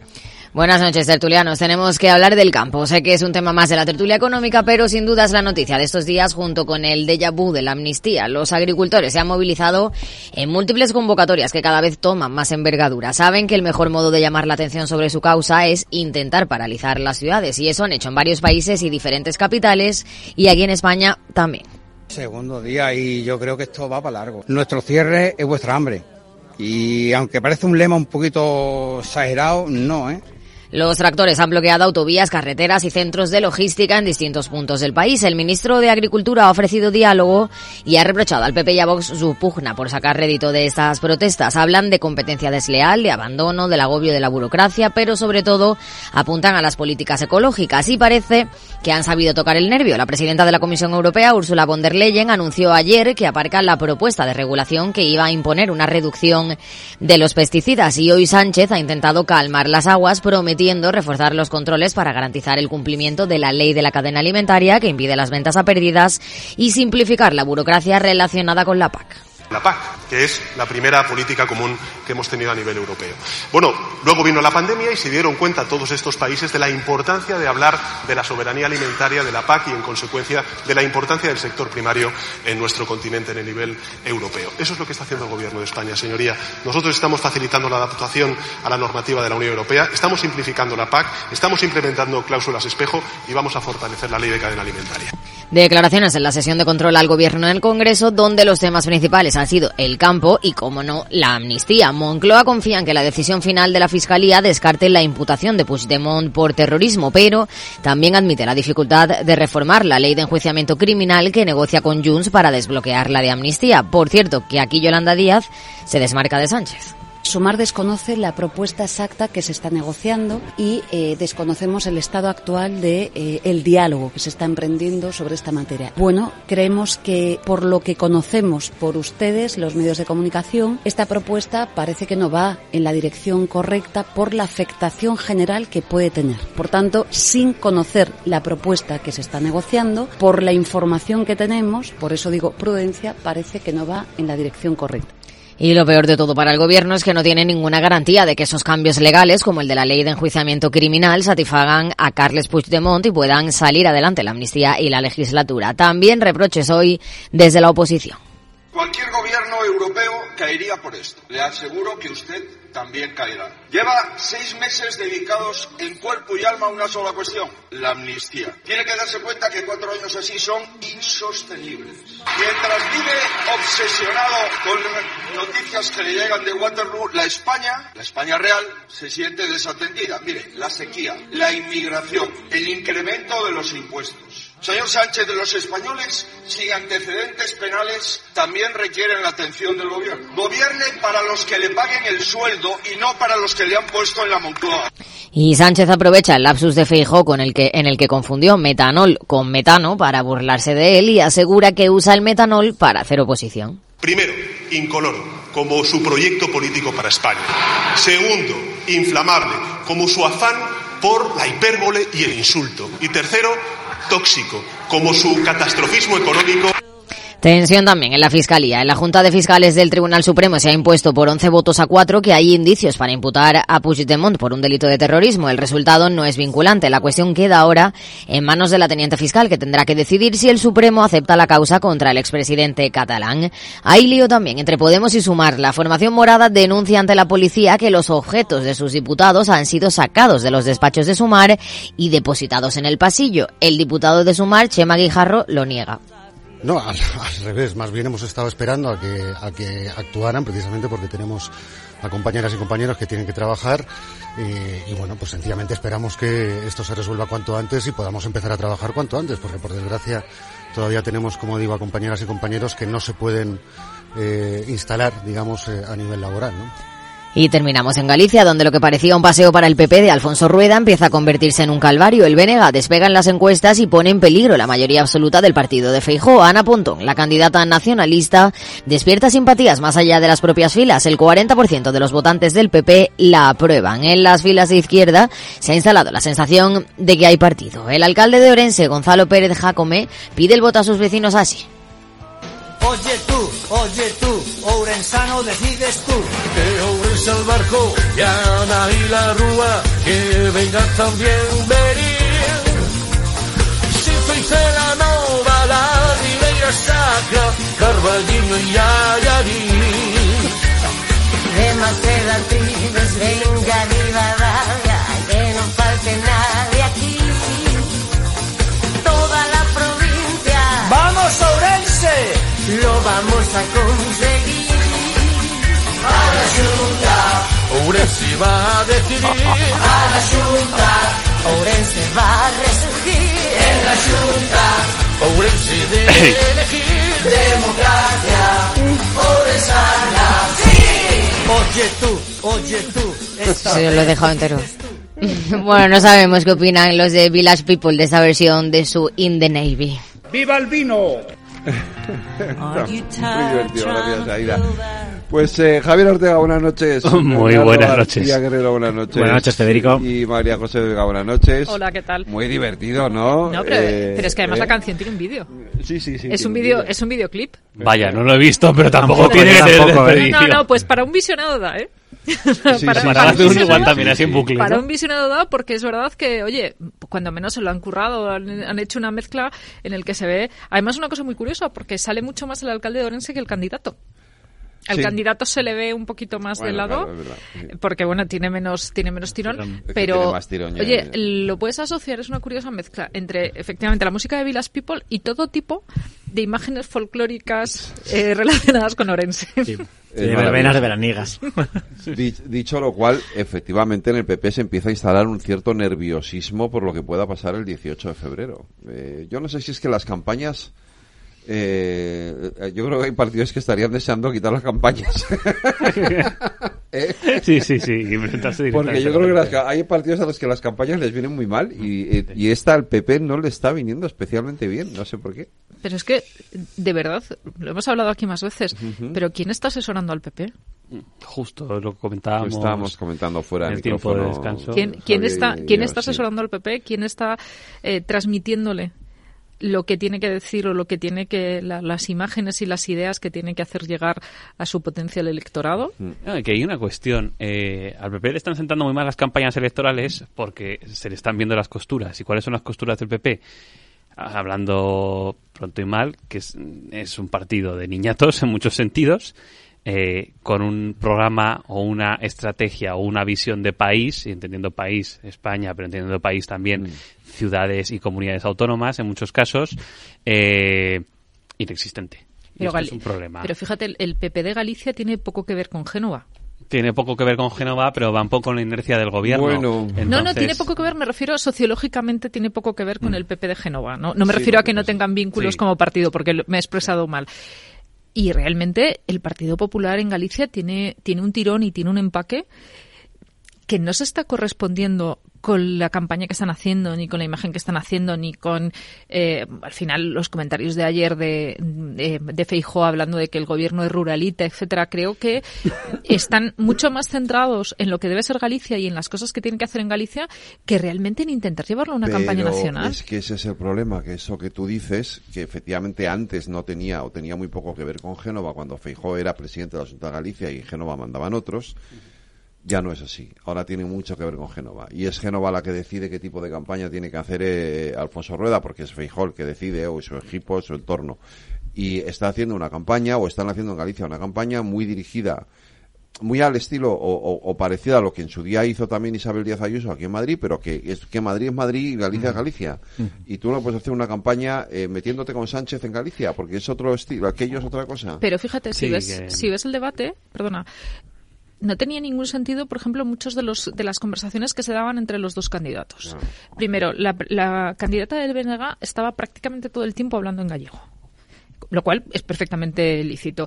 Y estaba, no, no, claro, pero es que estaban contestando a cuestiones sobre Sánchez y a cuestiones sobre eh, las relaciones con Bildu en gallego. Y realmente resultaba eh, bastante esperpéntico en el sentido de, oiga, esto es un debate que estamos centrando incluso en nuestra propia lengua y no estamos hablando de las necesidades de Galicia. Y lo que pasa es que me temo que, bueno, no digo que sea la primera vez que pase, ¿eh? probablemente hay elecciones importantes, Galicia pueda ser una de ellas, pues porque apenas es una comunidad singular, porque tiene elecciones separadas de las del resto, ¿no? como pasa en el caso del País Vasco de Cataluña o de Andalucía, pero probablemente lo que estamos viviendo ahora contamine como nunca los debates electorales regionales. ¿no? Yo creo que es inevitable la actualidad española, como pasará seguro, y vamos, creo que no, que no me equivoco, cuando se convocan las elecciones vascas. ¿no? Obviamente hay una singularidad en Vasco por la existencia de partidos nacionalistas fuertes, pero yo creo que el peso del debate nacional, más allá de que el PP lo está haciendo bien o mal en la campaña, va a estar muy presente en las campañas regionales. ¿no? O sea, yo creo al final Besteiro no es el PSOE, es Pedro Sánchez, Rueda no es Rueda eh, o no es el PP, es Feijó, Entonces, mucho del bueno o mal resultado que tenga cada uno de cómo se posicione, ¿no? y el Venega también, eh, se va a leer más en clave nacional, yo creo, que, que meramente autonómica. Pues es le- la se tentación. puede llevar un disgusto al PP haciendo eso. Justo, a ver, aquí eh, el que tiene riesgo es el PP porque sé que puede perder la asunta y sería Claro. un mazazo. Si es que al final realmente la pierde. Yo digo eh, que es muy eh, difícil afinar un resultado teniendo en cuenta que Orense y Lugo son provincias muy opacas a efectos demoscópicos. O sea, que tampoco me fío yo del todo de las encuestas. Pero es que la realidad también es que el PP no está sabiendo construir una línea programática propia que le permita sacar músculo eh, ideológico inteligente ante sus votantes. Y esta es la clave. Músculo ideológico inteligente. Pero ¿para ¿Por qué? qué? Ah, Un momento, Marejo. Eh, aquí la cuestión es que eh, el Partido Popular no se atreve a definir, por ejemplo, una línea económica clara, no se atreve a definir una línea de gestión clara en las administraciones públicas y esto creo que tiene mucho que ver con la gente que tiene al frente y no se atreve a definir tampoco eh, un espectro ideológico eh, más liberal que conservador. Y esta es la clave. Entonces, eh, tiene el partido en primer lugar y es un problema lleno de funcionarios o pseudofuncionarios. Y se nota. Porque económicamente no se atreven a apostar por un sistema económico más moderno, eh, más liberal en muchos aspectos. O sea, Vox le sigue comiendo la tostada en muchos aspectos relacionados con la crítica a la administración pública. O sea, el discurso a en España se lo come Vox porque el PP le deja a Vox comérselo. Porque un partido ultraconservador como Vox es realmente muy incompatible con muchas teorías eh, liberales eh, de la política. Y luego la segunda cuestión, eh, como mm, quieren o tienen miedo que, eh, ya que no son capaces de abordarlo primero, eh, ser capaces de definirse en lo segundo. Tampoco se definen ideológicamente porque mm, temen posicionarse, yo que sé, eh, claramente en temas como el aborto de una manera más liberal por si escaman al votante más católico o temen eh, posicionarse en ciertos temas eh, tal vez educativos o, o incluso de concepción del Estado por si eh, escaman a ciertas eh, minorías. Entonces, ¿qué es el PP? Porque realmente es muy difícil definir a un partido popular eh, ahora mismo ideológicamente. Eh, claro, no, no, no, no están claros. Y entonces, si eso le sumas a un partido que va 16 años gobernando en Galicia, que puede defender hasta cierto punto una gestión, pero que también tiene muchos objetos por delante que no saben y no quieren abordar, eh, pues son carne de campaña electoral. Pero ¿para qué? Mi pregunta aquí es, ¿para qué el Partido Popular está haciendo esta campaña ahora mismo? Realmente para, para obtener un posicionamiento a nivel nacional, para seguir, para seguir colocando sus mensajes en los medios nacionales cuando se hacen eco de las campañas. No, pero no es que es, pero es que en el fondo no están abordando lo que debe ser una campaña electoral. Y es el- la gran ventaja que le está sacando el BNG, que es estamos hablando de lo que la gente quiere oír en campaña. Claro. y ahora mismo, claro, entonces ahora ¿Qué, mismo qué va a decir el PP? ¿Que va a mejorar la economía gallega cuando ¿Y lleva qué ne- 16 años y- con la y economía qué enquilosada? necesidad- Y, ¿Y qué es necesidad tienen que hablar, o sea, y qué no, necesidad tienen de hablar de, que hablar de Bildu? O, o qué necesidad tienes de hablar de Pedro Sánchez cuando lo que tú dices, precisamente ellos, que son los responsables de la gestión, Porque sus son los que pueden, son los que pueden plantear, es que, mire, si su problema es, pues por ejemplo, en lo que tú hablabas, en, sobre todo en la zona de Lugo y Orense, eh, las grandes distancias, la despoblación, eh, el envejecimiento masivo que tiene Galicia, tendrás que abordar esos problemas, no hablar de la que el Partido amnistía. Popular para eso tiene que, que es muy difícil defender una gestión cambiante cuando llevas 16 años gobernando y eso es así. Entonces, ¿cómo puedes eh, justificar, eh, o mejor dicho, no abordar tus problemas mm, desviando el tiro?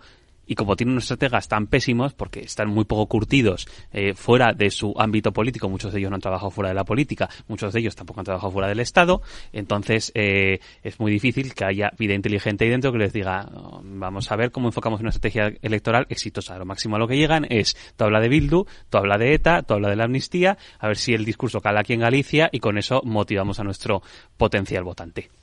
No, yo creo también que eh, lo que quizás una ventaja a veces puede ser un poco también una maldición en el caso del PP, ¿no? Que cuando tú partes de una mayoría absoluta tan grande y que al final tu victoria tiene que ser sí o sí por mayoría absoluta, claro, yo creo que también más allá de que las campañas se puedan hacer mejor, claro, mm, quiero creer que muchos de los pasos que den los dan con más miedo que, que, que vergüenza, porque al final, claro, pues tienes un electorado que el, el, el electorado gallego, pues yo creo que es muy específico, muy especial, que es verdad que el PP tiene una implantación muy fuerte, ¿no? Casi como un partido, puede decir sistémico en la región, pero que yo no sé hasta qué punto hay mucho trasvase de votos eh, eh, del campo a la ciudad, o bueno, a lo mejor cierto voto urbano pueda ser un poco diferente, pero también yo creo que el PP está en el asegurarse esas mayorías, ¿no? Al final, cuando tenemos una ley electoral que prácticamente hace imposible en el caso del PP en Galicia el que pueda gobernar solo si no es con mayoría absoluta, yo creo que también eso contamina mucho unas estrategias de campaña mejores, ¿no? Entonces entiendo que estén más en, bueno, pues mm, resistamos, asegurémonos el voto de aquel que nos votó hace cuatro años y no hagamos tampoco muchos experimentos, ¿no? Bueno, eso no es solo un problema de la, de la ley electoral, es un problema de que también el PP en Galicia ha laminado cualquier otro tipo de, de, de opción en su, es- en su, digamos, en su nicho, en el centro derecha,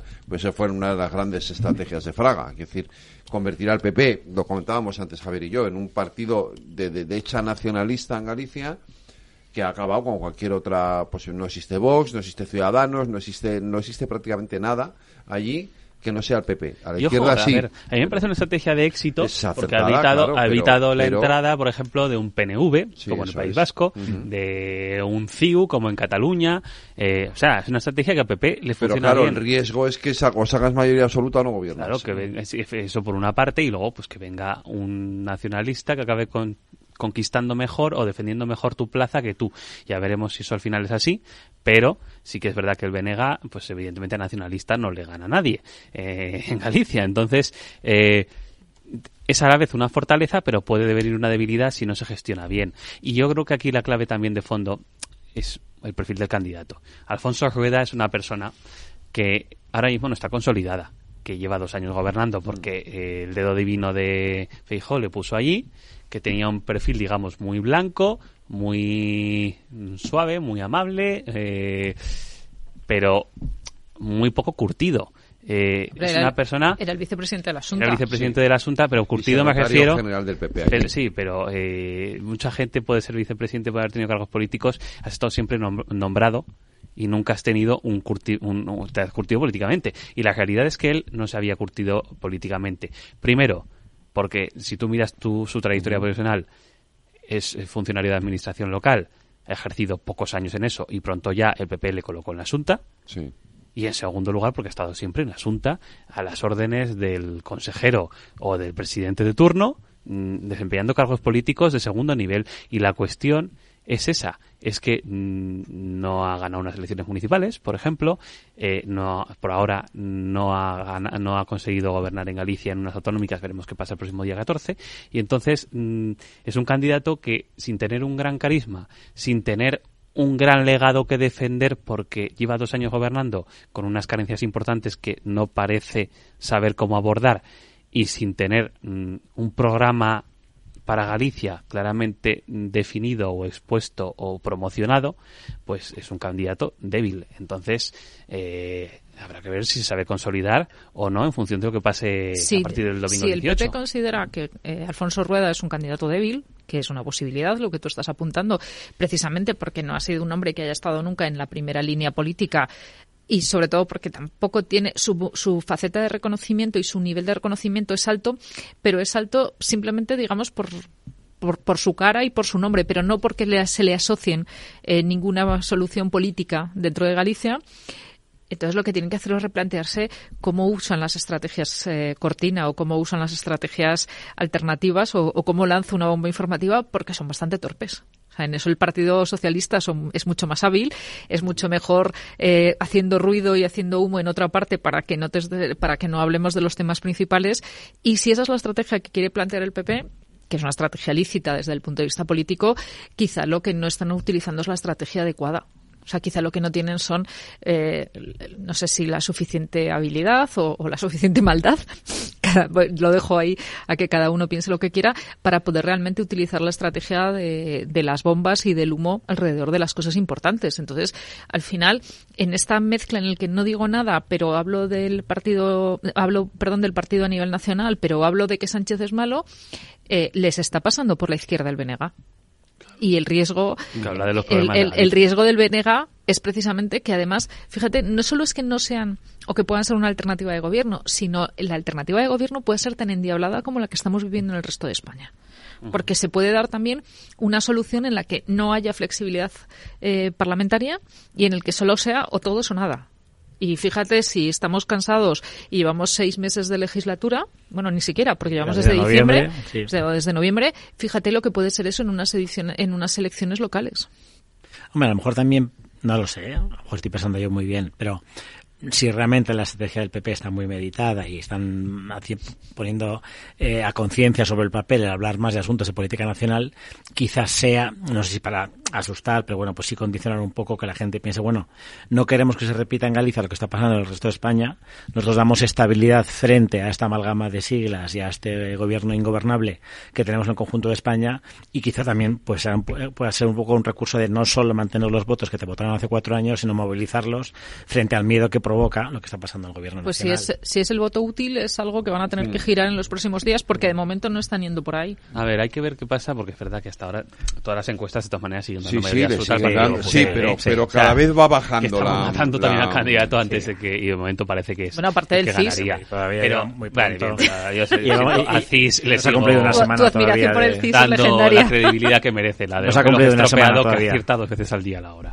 Entonces, eh, eh, eso por una parte, pero es verdad que la tendencia es a la baja. Y, y a, y a la baja claramente. Entonces, hay que ver en qué acaba el tema. Yo no creo que el panorama de gobierno sea especialmente complicado porque todos los partidos con potencial entrante en un gobierno alternativo son de izquierdas y no hay combinaciones extrañas como podría ser un Junts o como podría ser una formación radical que eh, no siga la línea ideológica, digamos, de la izquierda política. Tanto el, eh, como el PSOE como Sumar, si finalmente entran, no creo que tarden más de tres semanas en ponerse de acuerdo. La o en experiencia dos del semanas. tripartito en Galicia no fue positiva. No. A Eh, de hecho, nos ha no fue costado, positiva nos porque ha el BNG y el PSOE, eh, cuatro que legislaturas. fue bipartito, por cierto, no, no fue positiva porque, porque no hubo eh, buena coordinación en ese gobierno y, y la experiencia mm, final fue mala. Pero también es verdad que los candidatos, tanto Tauriño como el del BNG, no eran los actuales. Entonces, yo creo que la experiencia no sería tan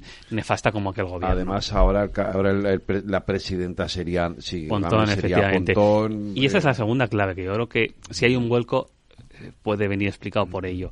El PP en muchos sitios ha ganado por alternativa, por, por, por, del PSOE, no por, realmente por eh, mérito propio. Se vio en las elecciones municipales, eh, donde muchas plazas cayeron de su lado al final porque eh, el legado socialista era nefasto, porque encima el PSOE a nivel local en muchos sitios tiene unos caciques que pues, son dignos de las mejores películas y evidentemente eh, la alternativa era el PP. Pero en este caso sí que hay una tercera alternativa de calidad, o de calidad política, por decirlo de alguna manera, que como es el BNG.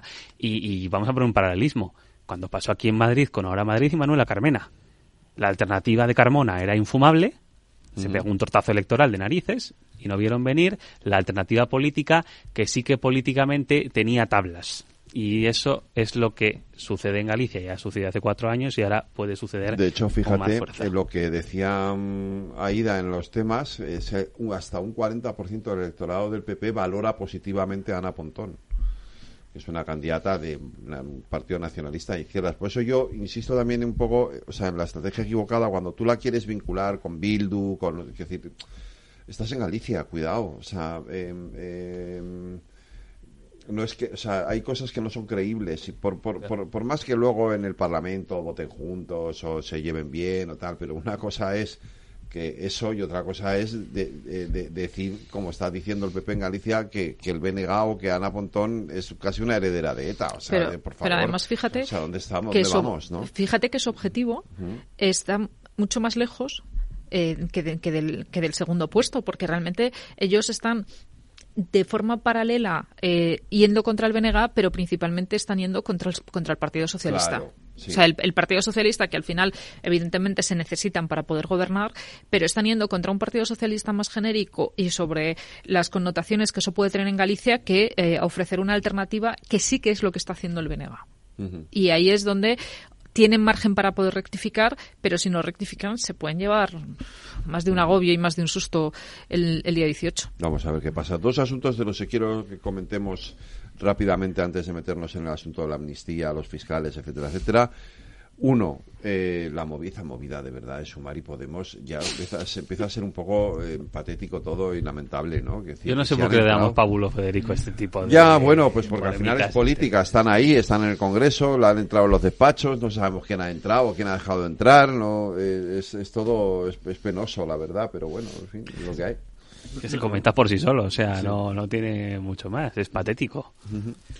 Sí, yo creo que hay un poco de relevancia, ¿no? He escuchado también la noticia de la entrada de los despachos, pero me ha sorprendido. Entiendo que los despachos del Congreso de los Diputados, mm, hombre, tienen un mínimo de seguridad, pero el problema es, lo dice ahora Javier, que yo creo que han, caído en tal irrelevancia que tampoco hubo grandísimas reacciones a la dimisión de Lilith Bestringe la semana pasada, ¿no? Pues al final, eso hace seis meses hubiera sido a lo mejor una pequeña tormenta política, entre comillas, dentro de que Podemos ya estaba muy debilitado, y ahora pues es un poco como, bueno, pues están contando los restos sobre los restos, ¿no? Entonces no, no- creo que no da para mucho más juego, ¿no? Eh, pues sí, es verdad que ahora el hecho de que Sumar esté, en el- eh, perdón, que Podemos esté en el grupo mixto en el Congreso, eh, les da unas capacidades hasta cierto punto de chantaje por sus votos que a lo mejor de haber estado en el mismo grupo no se habría dado, pero bueno, que yo creo que al final Podemos va en camino de la extinción, ¿no?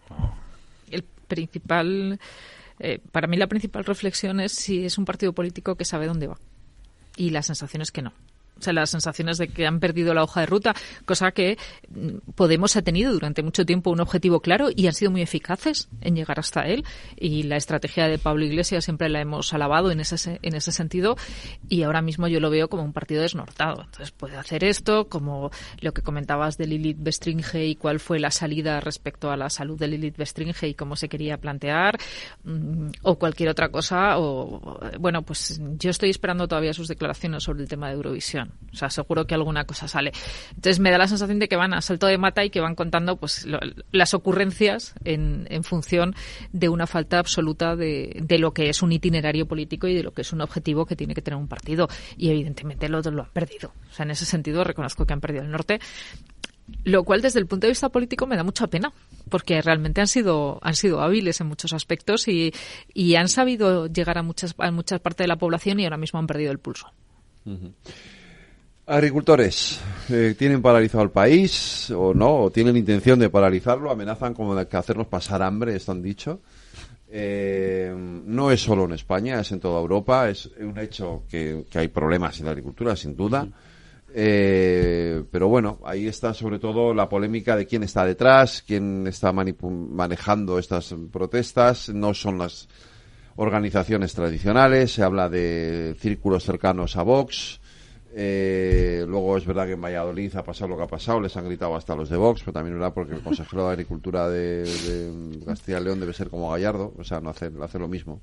No, es peor. Es peor. Es peor que Gallardo, porque Gallardo, perdón por la expresión, al menos no hace nada. Por lo menos no hace nada, ya. este, este es que encima enreda. Vale, pues, eh, ¿cómo lo veis? A ver, yo coincido en que hay problemas, pero no coincido ni en el diagnóstico ni en la solución. Eh, esto es, bueno, en primer lugar, por, por cerrar lo último. A Vox se le plantea un buen problema en este sentido porque como ha querido entrar en todos los gobiernos autonómicos forzando la maquinaria y encima ha pedido la, la Consejería de Agricultura en la mayoría de ellos, Castilla y León, Aragón, Baleares. En Extremadura, la consejera duró mes y medio. Efectivamente, entonces ahora, pues bueno, digamos que les va a hacer boomerang la argucia. Pero hay problema, pero no coincido en su diagnóstico en el sentido de que lo que está pidiendo la, la agricultura estos días es que mm, todos los demás cambien para que ellos sigan igual. Y eso es algo que tampoco es de recibo. Es subsídieme usted más fácilmente para que yo siga igual. Eh, no me ponga eh, nuevos controles, aunque las medidas, aunque la situación medioambiental cambie, para que yo siga igual. No. Vamos a ver. El sector agrícola en España está obsoleto en muchos sentidos. Hace ya muchos años, te quiero decir, y podríamos entrar a valorar múltiples aristas, pero en temas medioambientales hay cuestiones que tienen que mejorar. En temas laborales mejor ni hablamos, que ya sabemos eh, lo que pasa en muchos invernaderos de Almería y de Murcia, y de dónde sacan los trabajadores, y cómo se les paga, y cómo los traen. Eh, el tema de la distribución alimentaria está hecho unos zorros, y es verdad que se va a competir a precio, y no se, por su parte tampoco se está articulando una mejor manera de, de, de, de llevar a cabo eh, un mayor poder de, de- de venta en el mercado, por ejemplo, a través de centrales de venta, a través de un cooperativismo mejor hecho, no un cooperativismo como el de los años 50 del siglo XX. Eh, las explotaciones agrícolas requieren de una reforma agraria probablemente bastante fuerte porque son muy pequeñas y muy ineficientes. En un momento como el actual, tal vez mm, el campo tendría que plantearse empresas eh, asociadas, o sea, fusión entre distintas eh, particulares para hacer un- una suerte de, de- de emprendimiento agrícola que con menos esfuerzo diese mejores resultados. O sea, ¿tiene sentido que cada agricultor tenga un tractor, por ejemplo? Mm, Pues habrá que verlo, porque igual es más eficiente compartir recursos. Ya. O sea, el sector le pasa como a la industria en los años 80. Está obsoleto y en los años 80 tenían los típicos trabajadores de las navales que decían que había que seguir fabricando barcos a pérdida y aquello era una barbaridad y afortunadamente se cerró y, y aunque muchos de ellos se fueran a la calle, eran un, pues un daño colateral y una situación que iba ahí, pero el sector se modernizó y la industria de España hoy en día es competitiva. La industria que produce en este país y la industria de los 80 en España no era competitiva. Y al campo le tiene que pasar igual. Entonces, hay que modernizarlo, tiene razón en muchos problemas, pero la solución que plantean, que es que todo siga igual y ya me busquéis parches, no es un remedio. Sí, yo creo que es un término medio, ¿no? Porque es verdad que en la parte de las críticas yo creo que muchas mm, no les falta más razón que a un santo, es de cuando se encuentran con acuerdos preferentes para la entrada de productos agrícolas de Marruecos y que luego todos los productores europeos de la Unión, por el solo hecho de producir los alimentos, tienen que someterse a unos controles que en ningún caso, vamos, en el mejor de sus sueños, los agricultores marroquíes tienen que verse sometidos a, claro, y planteas una competencia desleal por parte de las propias instituciones europeas, ¿no? Al final, probablemente tiene razón Javier, en algunos casos falta una reconversión agraria, como esa famosa reconversión industrial, pero también en otros aspectos, oye, son los primeros auténticos maestros en la gestión del agua, donde España sabemos perfectamente que el agua es un recurso más que escaso, y creo que pocas profesiones como la de los sistemas de riego por goteo en el campo de la huerta de Murcia o en, o en Valencia por parte de los propios agricultores, y claro, se han visto también sometidos a unos, a unos aumentos en el precio de los combustibles, ¿no? Declaraciones de la vicepresidenta del gobierno, Teresa Rivera, nada más llegar al puesto, vamos a eliminar el diésel, pues hombre, que hay también una parte de carga ideológica muy fuerte, es decir, eh, pasa la regulación del campo como pasa la regulación de- del lobo, ¿no? Claro, si no tienes ni idea de mm, cómo se vive en el mundo rural, eh, qué conocimiento tienen los agricultores del mundo rural, eh, por qué la naturaleza tal y como la conocemos no sería como es de no haber habido actividad agrícola y ganadera, claro, eso ya es mucho que eso trastoca trasciende creo que los límites de la propia España. Yo creo que a escala europea muchas veces hay una ideología o una agenda ideológica en asuntos medioambientales que en buena parte será muy razonable y en otros hay también un concepto de la agricultura un concepto de la naturaleza más propio de películas de Walt Disney, que soy un firme admirador de ellas que de la realidad del mundo agrícola. Y claro, me parece que para que a una persona relevante de repente sus pueblos hayan sido atacados por lobos, se dan cuenta de, las, de lo que implica y que digas, no, no, mm, protección absoluta, el lobo es mi mejor amigo. Pues miren, no, cuando usted tiene una, eh, explotación ganadera, eh, de, me da igual sea de ovejas o de vacas, y de repente ve que gracias a que no hay el más mínimo control de especies, con una especie como, como el lobo, que es muy agresiva, de repente toda tu explotación se va al garete, a mí quién me paga esto, y tienes una legislación que encima no te protege para nada, pues yo entiendo que en algún momento hay un hartazgo. Y sí que creo, hombre, quizá las palabras del corte que has puesto de os vamos a dejar sin alimentos o vamos a paralizar el país, no sé hasta qué punto, pero es verdad, lo recordaba Javier, la PAC es una de las políticas eh, por el coste económico más importantes de Europa. España es, Es la más o es importante. la más importante, mejor, mejor dicho. Gracias, María importante. José. Importante. España es uno de los principales beneficiarios porque es uno de los principales productores, ¿no? Como lo es también Francia. Y no olvidemos que en el mes de junio tenemos elecciones eh, al Parlamento Europeo, que no es casualidad que hace dos días la Comisión, ¿no? Las palabras de Ursula von der Leyen, eh, eliminando esa eh, reducción del o el coste de los pesticidas, ¿no? El aumento que se quería que se quería incrementar. Bueno, pues que duda cabe que de cara a unas elecciones europeas y al peso que el sector primario puede tener en un país como España, pues hombre, no es cuestión menor, ¿no? La labor de presión que puedan ejercer sobre, sobre el gobierno, sobre las políticas que se implementen. Von der Leyen se quitó del medio. Sí, sí, sí. Antes de ayer. O sea, von der Leyen lo que dijo es esto que lo solucione el próximo gobierno. Mm. El- las políticas de las PAC, y aquí, digamos, yo voy a hablar por, por la zona o por el origen de, de donde vengo, que es de Castilla y León, eh, las PAC han sido un regalo envenenado.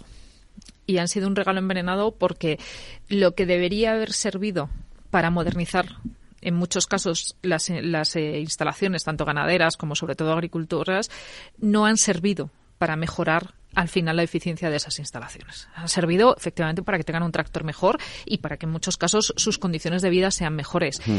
Lo que pasa es que las PAC tienen que tener, como ha pasado con, con los fondos Miner y con un montón de dinero que se ha dado a zonas desprotegidas, y eh, insisto, Castilla y León y Asturias son uno de los principales eh, receptores de este tipo de políticas, conllevan no solo por decirlo de alguna manera, la supervisión de que las, los receptores sean los adecuados, para lo cual, pues desgraciadamente no hay mucha más forma que la burocracia o lo que ellos están defendiendo como burocracia, sino también existe la falta de responsabilidad por parte del sector en lo que se ha hecho con muchas de esas subvenciones o con muchas de esas ayudas. Y las ayudas de las PAC tenían una doble finalidad, que eran, por un lado, efectivamente, ayudar a suplir lo que los costes del mercado no se podía hacer, pero por otra, debían realizar unas inversiones que les permitiese hacerse más competitivos. Y yo creo que ahí han sido bastante laxos con, con la forma en la que esas inversiones se han realizado y la realidad es que 20 años después no tenemos un sector que sea más competitivo desde el punto de vista de la eficacia. Tenemos un sector, y esto sé que va a ser duro, pero eh, muy poco profesionalizado. Y me explico. Ahora mismo la media de edad de un agricultor es bastante alta. Y de hecho, a, a medio plazo vamos a tener un problema si no se produce una renovación generacional. Pero es que tampoco ha habido un, un agricultor profesional, si se quiere decir así. Eh, eh, pues, por ejemplo, en, en tierra de secano, que en, en España son tres cuartas partes, se ha plantado lo que estaba más subvencionado. Y hemos asistido, pues hace algunos años, por ejemplo, en Castilla y León, eh, hubo un verdadero furor por el lino porque era lo que más estaba subvencionando. Sí, Entonces verdad. veías campos de lino cuando mm, yo que soy de allí, no había- vamos, de hecho, bueno, yo no diferencio una patata de una zanahoria, vaya por delante. la, vamos, zanahoria es naranja. A ver, hay una imagen La muy representativa. no. Bueno, Sí. depende. Si es una batata, es naranja. No, no, pero me refiero es- en la tierra, o sea, en el Sí. Carrefour sí, pero en la Ah, tierra vale, no vale, las la diferencio, la En el. Carrefour sí. El, eh, pero los campos de repente cambiaron. Y entonces se pasaron de cultivos más tradicionales, en los que estábamos más acostumbrados a ver, a otro tipo de cultivos, igual que otra temporada eh, se fomentó el girasol. Y eran decir, campos la, enteras. La imagen típica son los girasoles. Campos enteros y, de y girasol. no recogidos porque ya estaban subvencionados y eran excedentes Claro. de cupo y, y ahí se dejaban pudrir hasta el año siguiente porque ya se había cobrado la subvención y era más rentable dejarlos tirados pesados que recogerlos Entonces, y darles yo creo que en muchos aspectos sí han tenido una visión que no ha sido todo lo largo placista que debía haber sido y ahora la Unión Europea está intentando recoger esos frutos y se están encontrando con esta dificultad. Y luego porque en Europa hemos escogido decidir que queremos si un planeta o queremos eh, tirar para adelante y que nuestras futuras generaciones no sepan que se van a encontrar. Y el, yo, que estoy mm, absolutamente de acuerdo con la visión enciclopédica que tiene Europa, eh, nos encontramos con la cruda realidad de que en otros países eh, eso no funciona. Entonces, Claro. al final estamos comiendo arroz de Myanmar, tomates eh, de Marruecos o limones, por ejemplo, las naranjas de Egipto, que fueron una de las cosas La que ayer competencia estuvieron desleal probablemente sea sin duda uno de los... Y entonces eh, ahí también hay un papel de los consumidores. También nosotros tenemos que reclamar qué es lo que nosotros queremos y, y cómo queremos eh, que sea nuestra cadena alimenticia. Efectivamente, esto es así. Vamos a hacer una pequeña pausa por la publicidad y eh, afrontamos el último tramo de la tertulia. Ey, asistente, ¿cuál es el mejor fondo de inversión del año? Hay aproximadamente 54 millones de resultados. ¿Quieres que los lea? Buf, mejor que no. Puedes seguir buscando entre millones de contenidos, pero un asesoramiento de calidad solo te lo dará un especialista. En Renta 4 te ofrecemos un servicio de asesoramiento gratuito siempre que lo necesites. Entra en r4.com y descubre cómo te podemos ayudar. Renta 4 Banco. ¿Quieres más? Tío, ya estoy en el tren. A ver si tengo suerte y llego tarde, ya sabes. 30 minutillos y me ahorro el billete. No creo que en media hora me pierda mucho allá en el pueblo. Como mucho al Paco contando por enésima vez cómo conoció a la Juani. Con el compromiso Renfe de puntualidad, si tu tren AVE se retrasa más de 15 minutos, te devolvemos el 50% y el 100% si se retrasa más de 30. Normal que alguno prefiera llegar tarde. Nadie te da más. No todos los trenes son como Renfe. Renfe, tu tren. ¿Qué es ir más allá? Con Arval podrás llegar donde te propongas de la forma más sostenible y desplazarte como y cuando necesites con una oferta de renting sostenible, segura y conectada. Y preocuparte solo de conducir porque nosotros nos ocupamos del resto. Arval, la transición energética arranca aquí. Más información en arval.es.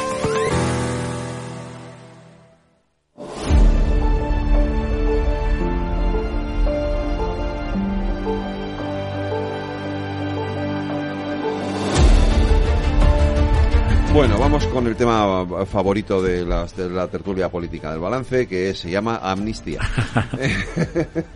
Federico, este tema ya nos aburre a todos. ¿Eh? Ya nos aburre a todos. Pues este va a durar, va a Ya, durar. si era una ironía, lo que que como Eh, hay que, hay que explicarlo porque en la radio si no no se entiende. Mm. Yo estoy del déjà vu de la amnistía, ya no puedo más, pero bueno, nos va a tocar por desgracia mucho. Ayer la Junta de Fiscales eh, se pronunció con una mayoría aplastante, 11 contra 4, a favor de considerar a mm, terrorismo. eh, A considerar que había indicios. que había indicios. Sí, sí, de sí, aquí evidentemente, quiero decir, siempre estamos hablando de presunción eh, hasta que no haya una sentencia. Es decir, todo es presunción, No, indicios, pero- presunción, pero, no me etcétera, ¿no? pero fíjate, cuando hablas de Sí. eso, es en, en contraposición con, por ejemplo, con las palabras de Sánchez. Eh, Sánchez y, y, y también Bolaños nos ha estado diciendo, es que en España Mm. sabemos muy bien lo que es terrorismo. Pues lo siento, pero yo no soy jurista y no sé muy bien qué es lo que significa desde el punto de vista legal. O sea, Claro, que estamos hablando es de la verdad estamos legal. hablando de lo que dice la ley. Claro, estamos hablando de la verdad legal. No estamos hablando de que efectivamente para nosotros el terrorismo, desgraciadamente, eh, tenemos todos otras imágenes en, en el cerebro Sí. eh, vinculadas con el terrorismo. Muy bien. Eh, efectivamente, para nosotros, desgraciadamente, eh, las imágenes son muchísimo más duras. Pero es que la verdad legal no es necesariamente esa. Y lo que dice técnicamente la definición de terrorismo, pues yo no me considero capacitada para saber si eso es o no es terrorismo. A ver, terrorismo se entiende según el tipo, y ese es el tipo penal, eh, es pertenencia a banda armada. Y esa es la cuestión, a banda terrorista. No, eso es lo que pensamos Sí, nosotros, no, pero la hay, hay una definición penal. mucho más larga. Sí, pero es más ruptura No, es más- inconstitucional. es bastante Sí, más larga. ya, pero la definir una banda terrorista no es tan, no es tan sencillo. No es solamente pero una también, banda terrorista, pueden No. ser acciones individuales. La ruptura del orden constitucional, Sí, de la claro. paz pública. Sí, porque se amplió el tipo penal cuando empezaron las acciones, sí. sobre todo el terrorismo islámico de los lobos solitarios y situaciones similares. La cuestión es que, a ver, eh, aun estando de acuerdo de que la situación legal o la realidad jurídica puede ser distinta a la realidad eh, lógica, eh, que eso es, indudable, sí que es verdad que el tema de la judicialización del caso catalán ha sido mm, desastroso para España y muy beneficioso para las peores partes de la, de, la historia, los extremos. Me da igual el extremo independentista catalán que el nacionalismo más español, que también se ha frotado las manos y ha crecido gracias a ello. Entonces, hay que plantearse que algo no está, no, está funcionando bien. Y eso es así. O sea, yo lo dije en 2018 cuando se metió en prisión a, a los líderes del proceso. Dije, esto es un error monumental. Y, y- y- y se va a pagar a futuro. Y en parte, quiere decir que eso eh, de vía libre a que quien me- haga Me costó que me echaran de la COPE. es que, bien, es que hubo una parte de la derecha española que apostó por eso, porque ante la incapacidad de gestionar políticamente un asunto complejo que no sabían abordar, dijeron vamos a, ge- a gestionarlo de, ma- de manera judicial, a golpe de- de prisión. Y eso es un error. Y desde luego, el tema del terrorismo, que pudiera llegar a, a abordar esta situación, técnicamente habrá que verlo pero fácticamente es una barbaridad en el sentido en el que, mm, primero, lo siento, un país como España mm, que se llegue a tipificar como terrorismo, esa situación, cuando realmente lo que son es unos desórdenes públicos llevados al extremo, mm, son dos cosas muy diferentes y desvirtúan y desprestigian la democracia. Sí, pero, que pero se haga así. Y un momento, termino ya rápido.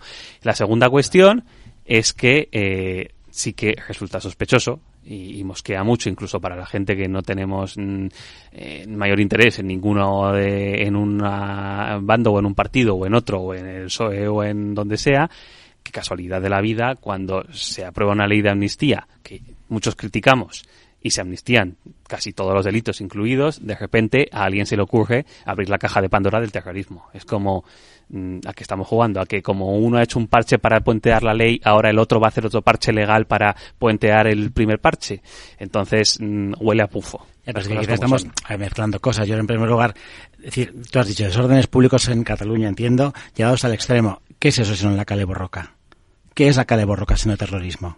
¿Por qué se tipificó en el Código Penal la cale borroca como terrorismo? Porque es terrorismo. Porque ETA estaba detrás. No, no, no, Sí, no, sí. con independencia de ETA, es decir, cuando tú tienes una organización criminal, lo que es Tsunami Democrática, lo que hizo Juan García Castellón, que tiene unos fines como organización, que además tenían explosivos, y tenían un fin claro, que era romper el orden constitucional, la paz y la convivencia en Cataluña, y conseguir en la calle lo que no se conseguía políticamente o judicialmente, eso es terrorismo. En el País Vasco, en mi tierra, en Cataluña, donde sea, cualquiera que tenga amigos en Cataluña, o que haya tenido la mala suerte de vivir en Cataluña en el año 2019, lo que pasó en Barcelona, el incendio literal de las calles, es terrorismo callejero. O sea, lo que Arzayus quería suavizar con lo de los chicos de la gasolina es lo mismo que pasó en las calles de Cataluña después de la sentencia por el procés.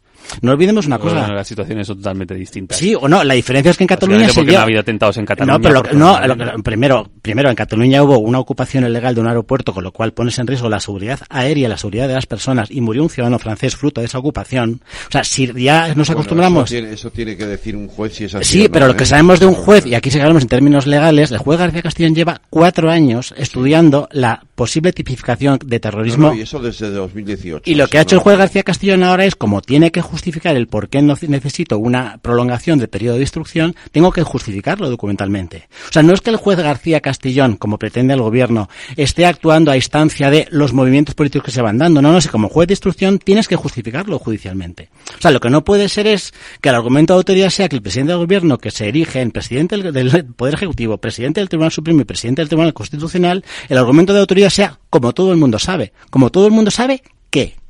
Y claro, y que pongas en solfa como gobierno, que pongas en solfa a un juez porque esté instruyendo precisamente una causa, que vayas cambiando una ley según los hitos que te va mandando un delincuente fugado en Waterloo y que nos parezca más grave el que o que nos parezca más normal que el gobierno critica a un juez y hable de lawfare y critique a jueces con nombres y apellidos. Lo ha hecho la vicepresidenta del gobierno, Teresa Rivera. Lo ha hecho el nuevo ministro de Cultura, Ernest Urtasun, hablando con pelos y señales del juez García Castellón.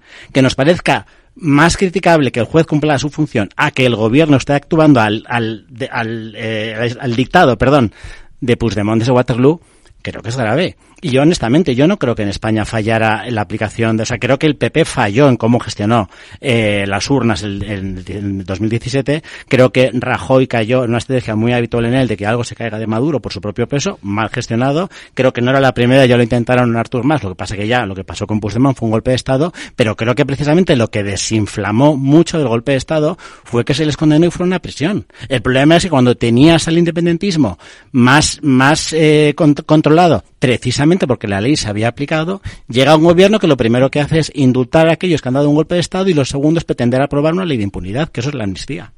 El problema aquí es que la- las imágenes nos traicionan. O sea, yo creo que deberíamos intentar hacer el ejercicio de, mm, si no tuviésemos esa imagen tan clara y leyésemos la definición de terrorismo, ¿encajaría o no encajaría? O sea, para mí la clave es, vamos a, olvidar o, o vamos a, a quitar un poco los prejuicios respecto, respecto es que a lo que eso ver, significa. Entonces, si hay un artículo que dice alterar gravemente la, la paz eh, pública, pues encaja bastante con lo que vimos en, Sí. en, en Barcelona. Desestabilizar gravemente el funcionamiento de una organización internacional, en este caso sería una organización autonómica, pero tener que sacar al secretario por el techo o por el tejado mm, se puede parecer bastante. Provocar el estado de terror, pues evidentemente no tiene nada que ver con el estado de terror que generan, eh, que genera el, tele- el- el terrorismo yihadista ni que generaba ETA. Pero si la definición puede coincidir, que es lo que está diciendo García Castellón, pues evidentemente o cambiamos la definición o tenemos que aplicar la ley. Lo que no podemos decir es, es que esto no nos No encaja, no nos encaja del todo. Entonces, como no nos encaja del todo, no es. No, mire, si eh, llevarse dinero público es malversación, es malversación. Y si me lo llevo a mi casa, es cohecho. Vale. Pero tenemos que cambiar la ley. Si no cambiamos la ley, tenemos que jugar con las leyes que tenemos. Y con las leyes que tenemos, García Castellón tiene motivos para seguir adelante con la instrucción. Entonces aquí se plantea algo que a Sánchez le han planteado en varias ocasiones y que él ha negado que es, ¿van ustedes a cambiar la definición de terrorismo?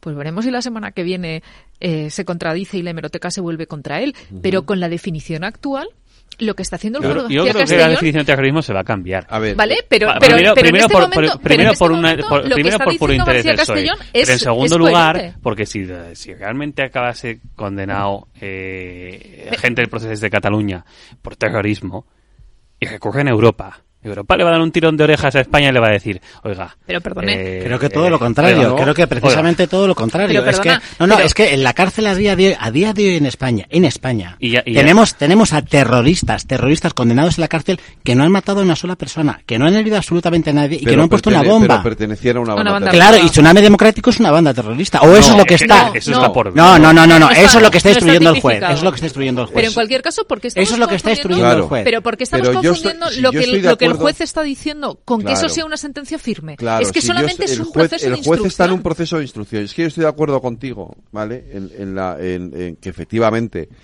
la percepción que podemos tener de lo que es o no ter- terrorismo es, eh, puede no ser esa, ¿vale? Pero el problema es que hay un marco legal y hay una figura legal, un tipo legal que dice que eso puede parecerse al terrorismo y el juez tiene que tiene que tiene que ajustarse a lo que dice el Código Penal. Podemos discutir es si hay que cuestión, cambiar. que es un debate muy técnico Ah, y eso está por ver. Bueno, pero ¿Vale? Y es un debate muy técnico que está muy, Pero- en pero- mi opinión, pero- muy pero iniciado ¿por las ideologías de ¿por quienes qué? los están ¿Por qué promoviendo niegas- de un lado de otro. pero por qué se niega el pero no debate? es verdad eso, eh, eh, Javi, porque porque Bueno, la no investiga está claro. no, la investigación por terrorismo no es de ahora, es desde el año 2018. O sea, en el inicio ya del pro- está aflorando cuando están en el- viendo que no, con la ley de amnistía no, encima que de la no, mesa que no, la no única condena posible o sea una cosa es que, Javi, que la que no te equivoques, que no es sí, que verdad. instrucción desde, el, nombraba- desde el origen de la instrucción se, se abre la instrucción con la causa por terrorismo, por, por presunto terrorismo en el, en el, eh, en, en- en las acciones de, de Tsunami Democratic. O sea, esto no es de ahora, viene de, viene desde el año 2018. Sí no se ha investigado Claro. en esa línea Hombre, precisamente claro que porque sí. eh, cualquier delito era más verosímil que un delito de terrorismo Pero que eso lo tiene que Y con- justificar el y juez, con y el una juez ley de más tiempo de instrucción, que pero eso le- parece que va a salir adelante es el último resorte al pero, que pero- parece pero que el juez, pueden pero que, pero que el juez, Pero el juez, que pero el juez, verdad. pero el juez no actúa O sea, a instancia, es que decir, que, es se quiera creer que García Castellón actúa con una aura de imparcialidad, lo siento que quiera que se engañe. No, O pero sea, ni tan siquiera, ni tan siquiera si es los que, que- somos no, acólitos del pero- PSOE, que nos da exactamente igual y que no defendemos a nada a- a- a- ese tipo de, o sea, la doctrina de, de partido, ni tan siquiera nos resulta verosímil Pero- lo que está sucediendo en pero- instrucción. pero si es una cosa esa no más es la- sencilla. Esa no es la Entonces- definición, Javi, porque no estamos hablando de si García Castellón tiene o no razón, que no lo sabemos. Es que está en la fase, Justamente. perdona, Claro, está es en la fase fase, está en la fase más preliminar que puede estar, que es la de instrucción. Entonces no veo por qué no dejamos que García Castellón continúe esa fase. Porque no es casualidad que después de cuatro años de instrucción, que si de pronto cuatro años, sin, sin que esa, esa lista concreta de instrucción haya ido a mayores, casualmente se aprueba una ley de amnistía que en mi opinión es inconstitucional, pero mm, No nos ha parece que va a ¿eh? salir adelante. No se ha, no se ha aprobado, se ha devuelto a la pero, comisión. sí, pero para salir adelante, al final se diga, bueno, vamos a orientar la instrucción de esta manera porque es que si no se nos va a caer Pero en la que causa no es ver, pero que es que tampoco es verdad eso. Está cumpliendo con los plazos legales. Vamos a ver, ese, Que tú puedes no, no, no, legales. no, no, a ver, el juez García Castellón ha pedido, ha pedido una ampliación de seis meses. Tiene no que pasan por casualidad. Sí, pero es que, a ver, a ver, pero el problema es que yo creo que si- quizás se nos intentamos situar todos un poco desde fuera, lo vemos con la perspectiva de alguien que no tuviera ni idea de lo que está pasando en España. Es decir, que lo que nos está haciendo perder la energía es ver cómo el gobierno consigue justificar el incluir delitos de terrorismo para amnistiar a unos delincuentes. O sea, lo que nos preocupa no es que el juez haga su trabajo, es que el juez actúa a instancia política, porque es un político más, a golpe de la, de la autoridad política, y lo que no nos preocupa es que el Partido Socialista, que se supone que es un partido de Estado, esté legislando a golpe de delincuentes. Es que eso es lo realmente grave. Es que Pedro Sánchez. Correcto. es Ahí que- sí que estoy Claro, de pero es que pero entonces lo que no puede ser. ¿Por qué? Es decir, si no hay terrorismo. Y hoy le he dicho mucho mejor que yo Miguel Tellado en el Congreso. Yo creo que ha estado en eso, ha estado muy inteligente. Claro, ¿por si no hay por qué lo terrorismo, la ¿por qué se quiere incluir terrorismo en la amnistía? Es decir, si Claro, realmente porque no ha habido. saben que García Castellón va a seguir eh, la estrategia de apuntar por el único delito. Pero si no existe terrorismo, ¿qué más da? Claro, y si la amnistía es inconstitucional, pero es que de eso te vas a enterar varios años después, cuando llegue el co- el constitucional Sí, pero- la amnistía pero- o cuando pero llegue a la- Bruselas la y diga usted que es una barbaridad la que, Cata- que lo de Cataluña constitucionalidad sea cuando- terrorismo, la porque no lo es. constitucionalidad o no, cuando llegue ya estará, Es ya que Pero lo del delito de terrorismo no. Es decir, si tú incluyes el delito de terrorismo en la ley de amnistía, es porque tú piensas que puede efectivamente eh, pe- caer una, una es que condena tú por un delito de que es lo que piensa terrorismo. Puigdemont, que Claro. a él le van a poner te- le van a acabar condenando por terrorismo, sea realmente o no, porque No, si luego no, no, no, no, no, no, a ti te pues, condenan si pues, pruebas, no, hombre, a si ti te condenan si si pruebas. no O sea, a existe, ti no no te condenan no- por un delito tan grave como el terrorismo. no existe hemos visto terrorismo- la doctrina Parot, que estaba condenada por un tribunal, llegó el Tribunal Europeo de Derechos Humanos y tumbó. Perdona, si es que hace, hace 10 El días, eh, hace 10 días el propio presidente del gobierno y, y Bolaño salían diciendo es que el terrorismo no es independentismo. Y decían, en- el, último argumento con el cual estuvieron intentando sacar adelante la ley fue, oiga, es que eh, no les pueden condenar por esto, porque es como si dices que por favor lo que quiero hacer es que me quiten las multas de tráfico. Y dice, pues es que no tiene multas Y de tráfico, cuidado, no ¿eh? se tiene, no se tiene que preocupar Que en el por las año multas de tráfico. 2019 Pedro Sánchez decía que era terrorismo, ¿eh? Y Igual hablando- que también decía hablando que de era tsunami amnistía. Sí, pero en este, pero en este momento lo que estaba diciendo, sí, perdona, los argumentos de Bolaño hasta el último momento en la votación del Congreso fue que más os da que no esté la- el terrorismo porque el terrorismo no vais a ser condenados por terrorismo, insisto. Esa, esa era su argumentación. Es que es pero- absurdo, pero- pues quítalo, pero- entonces. Pero para mí, para mí el espectáculo. Claro, el claro, es que eso era lo que decía el Partido Socialista. Porque decían, es que, y, y de hecho, perdona, las declaraciones de Borras era, me da igual que sea anticonstitucional, prefiero que me tiren la ley por anticonstitucional a que tenga, a que no esté el terrorismo. Dices, bueno, si tienes tan claro que no es terrorismo, perdona, pero yo no tengo ningún problema en plantear que a mí no me metan en la amnistía el terrorismo porque yo no he sido terrorista. Y en ellos no están jugando porque en ese argumento. que una vez se apruebe la ley, hasta, hasta que sea inconstitucional, ellos se pueden beneficiar mientras, mientras tanto. Por lo tanto, les importa un pimiento No, que sea porque o no saben sea que inconstitucional. porque saben, porque saben que con el actual tipo de terrorismo del Código Penal sí se puede calificar como terrorismo lo que Pero hicieron. porque el Otra cosa es que lo tiran, es bueno. muy ambiguo y Bueno, muy ya. amplio. Y saben Eh, que si pero les es lo que hay y el juez tiene que ajustarse a eso. Es Pues como- se o puede sea, ajustar no a eso según la es interpretación que No, haga y precisamente por eso el juez tiene que del- ajustarse a eso Pero realmente, una- pero realmente te parece, instrucción. te parece Sí, que es sí, la equiparable, apelación. pero realmente te parece que es equiparable la actuación del juez, que creo que creo que hay que tener conocimientos técnicos reales para poder criticar si está siendo o no Claro. conforme a derechos, o sea, más allá de los tecnicismos legales. O sea, realmente es comparable la actuación de un juez de instrucción que hasta el momento ha sido el mismo que ha metido o que ha imputado toda la trama del Ministerio del Interior de- del PP con Fernández Díaz, que fue el mismo que metió en la cárcel a Mario Conde. O sea, no es precisamente un juez que se haya caracterizado porque sus resoluciones sean fachosas y solo de derechas. No, creo que ha sido bastante plural en sus instrucciones. Y además que es un juez de instrucción, no es el que va a juzgar finalmente. Pero realmente no nos provoca mucho más rubor de verdad, que estemos viendo el espectáculo dantesco, por no decir dramático, de un gobierno que está legislando instancia de parte, y esa instancia de parte son los propios delincuentes que han delinquido, que estés incluyendo en una amnistía solo para un grupo por cientos que sean, donde la impunidad con la malversación, o sea, con la corrupción económica, la impunidad con un golpe de Estado, con un delito de sedición o de rebelión, la impunidad se ha podido ter- terrorismo, y ahora estamos viendo que puede haber alta traición, que es que mañana se vota en Bruselas, quiero ver qué va a hacer el Partido Socialista en Bruselas mañana, se vota por parte del Parlamento Europeo que en España se siga investigando las, las conexiones del independentismo catalán con Putin. Y si algo que en Europa no pueden, vamos, ver ni de, ni de cerca, es cualquier tipo de conexión, precisamente en este momento, con los intentos de desestabilización por parte de Rusia a la Unión. Va a través de España, a través de Cataluña. Es que realmente no nos escandaliza ver que tengamos nada menos que un presidente del gobierno, que un ministro de justicia, que estén en, en enjuagues, en negociaciones absolutamente secretas del mes de marzo del año pasado, y que estén legislando en función de las necesidades de un prófugo. O sea, realmente nos escandaliza que el juez García Castellón esté instruyendo y no que tú vayas cambiando la ley semana a semana, te paso el papel a ver qué te parece y ahora lo volvemos a cambiar en función de tus intereses. Pero cabe mayor no, actitud no democrática que esa. Que estés legislando a los Es que no es- claro, Pero estoy es de la acuerdo contigo, pero es la Bernardo, realidad en en la que nos es estamos la- enfrentando. Es que la aritmética política nos ha llevado aquí. Sí, pero más allá de la, de la aritmética política... Ah, bueno, sí, claro, es lo que hay. No, la aritmética política, ¿no? Y quiero Claro. decir, eh, hay una cuestión que eh, yo comparto tu, tu- al 100% tu reflexión. Yo no soy el que plantea en los medios de comunicación, lo siento por la parte que toca a Federico, el debate del delito de terrorismo. Son los medios de comunicación los que lo- no plantees el debate así.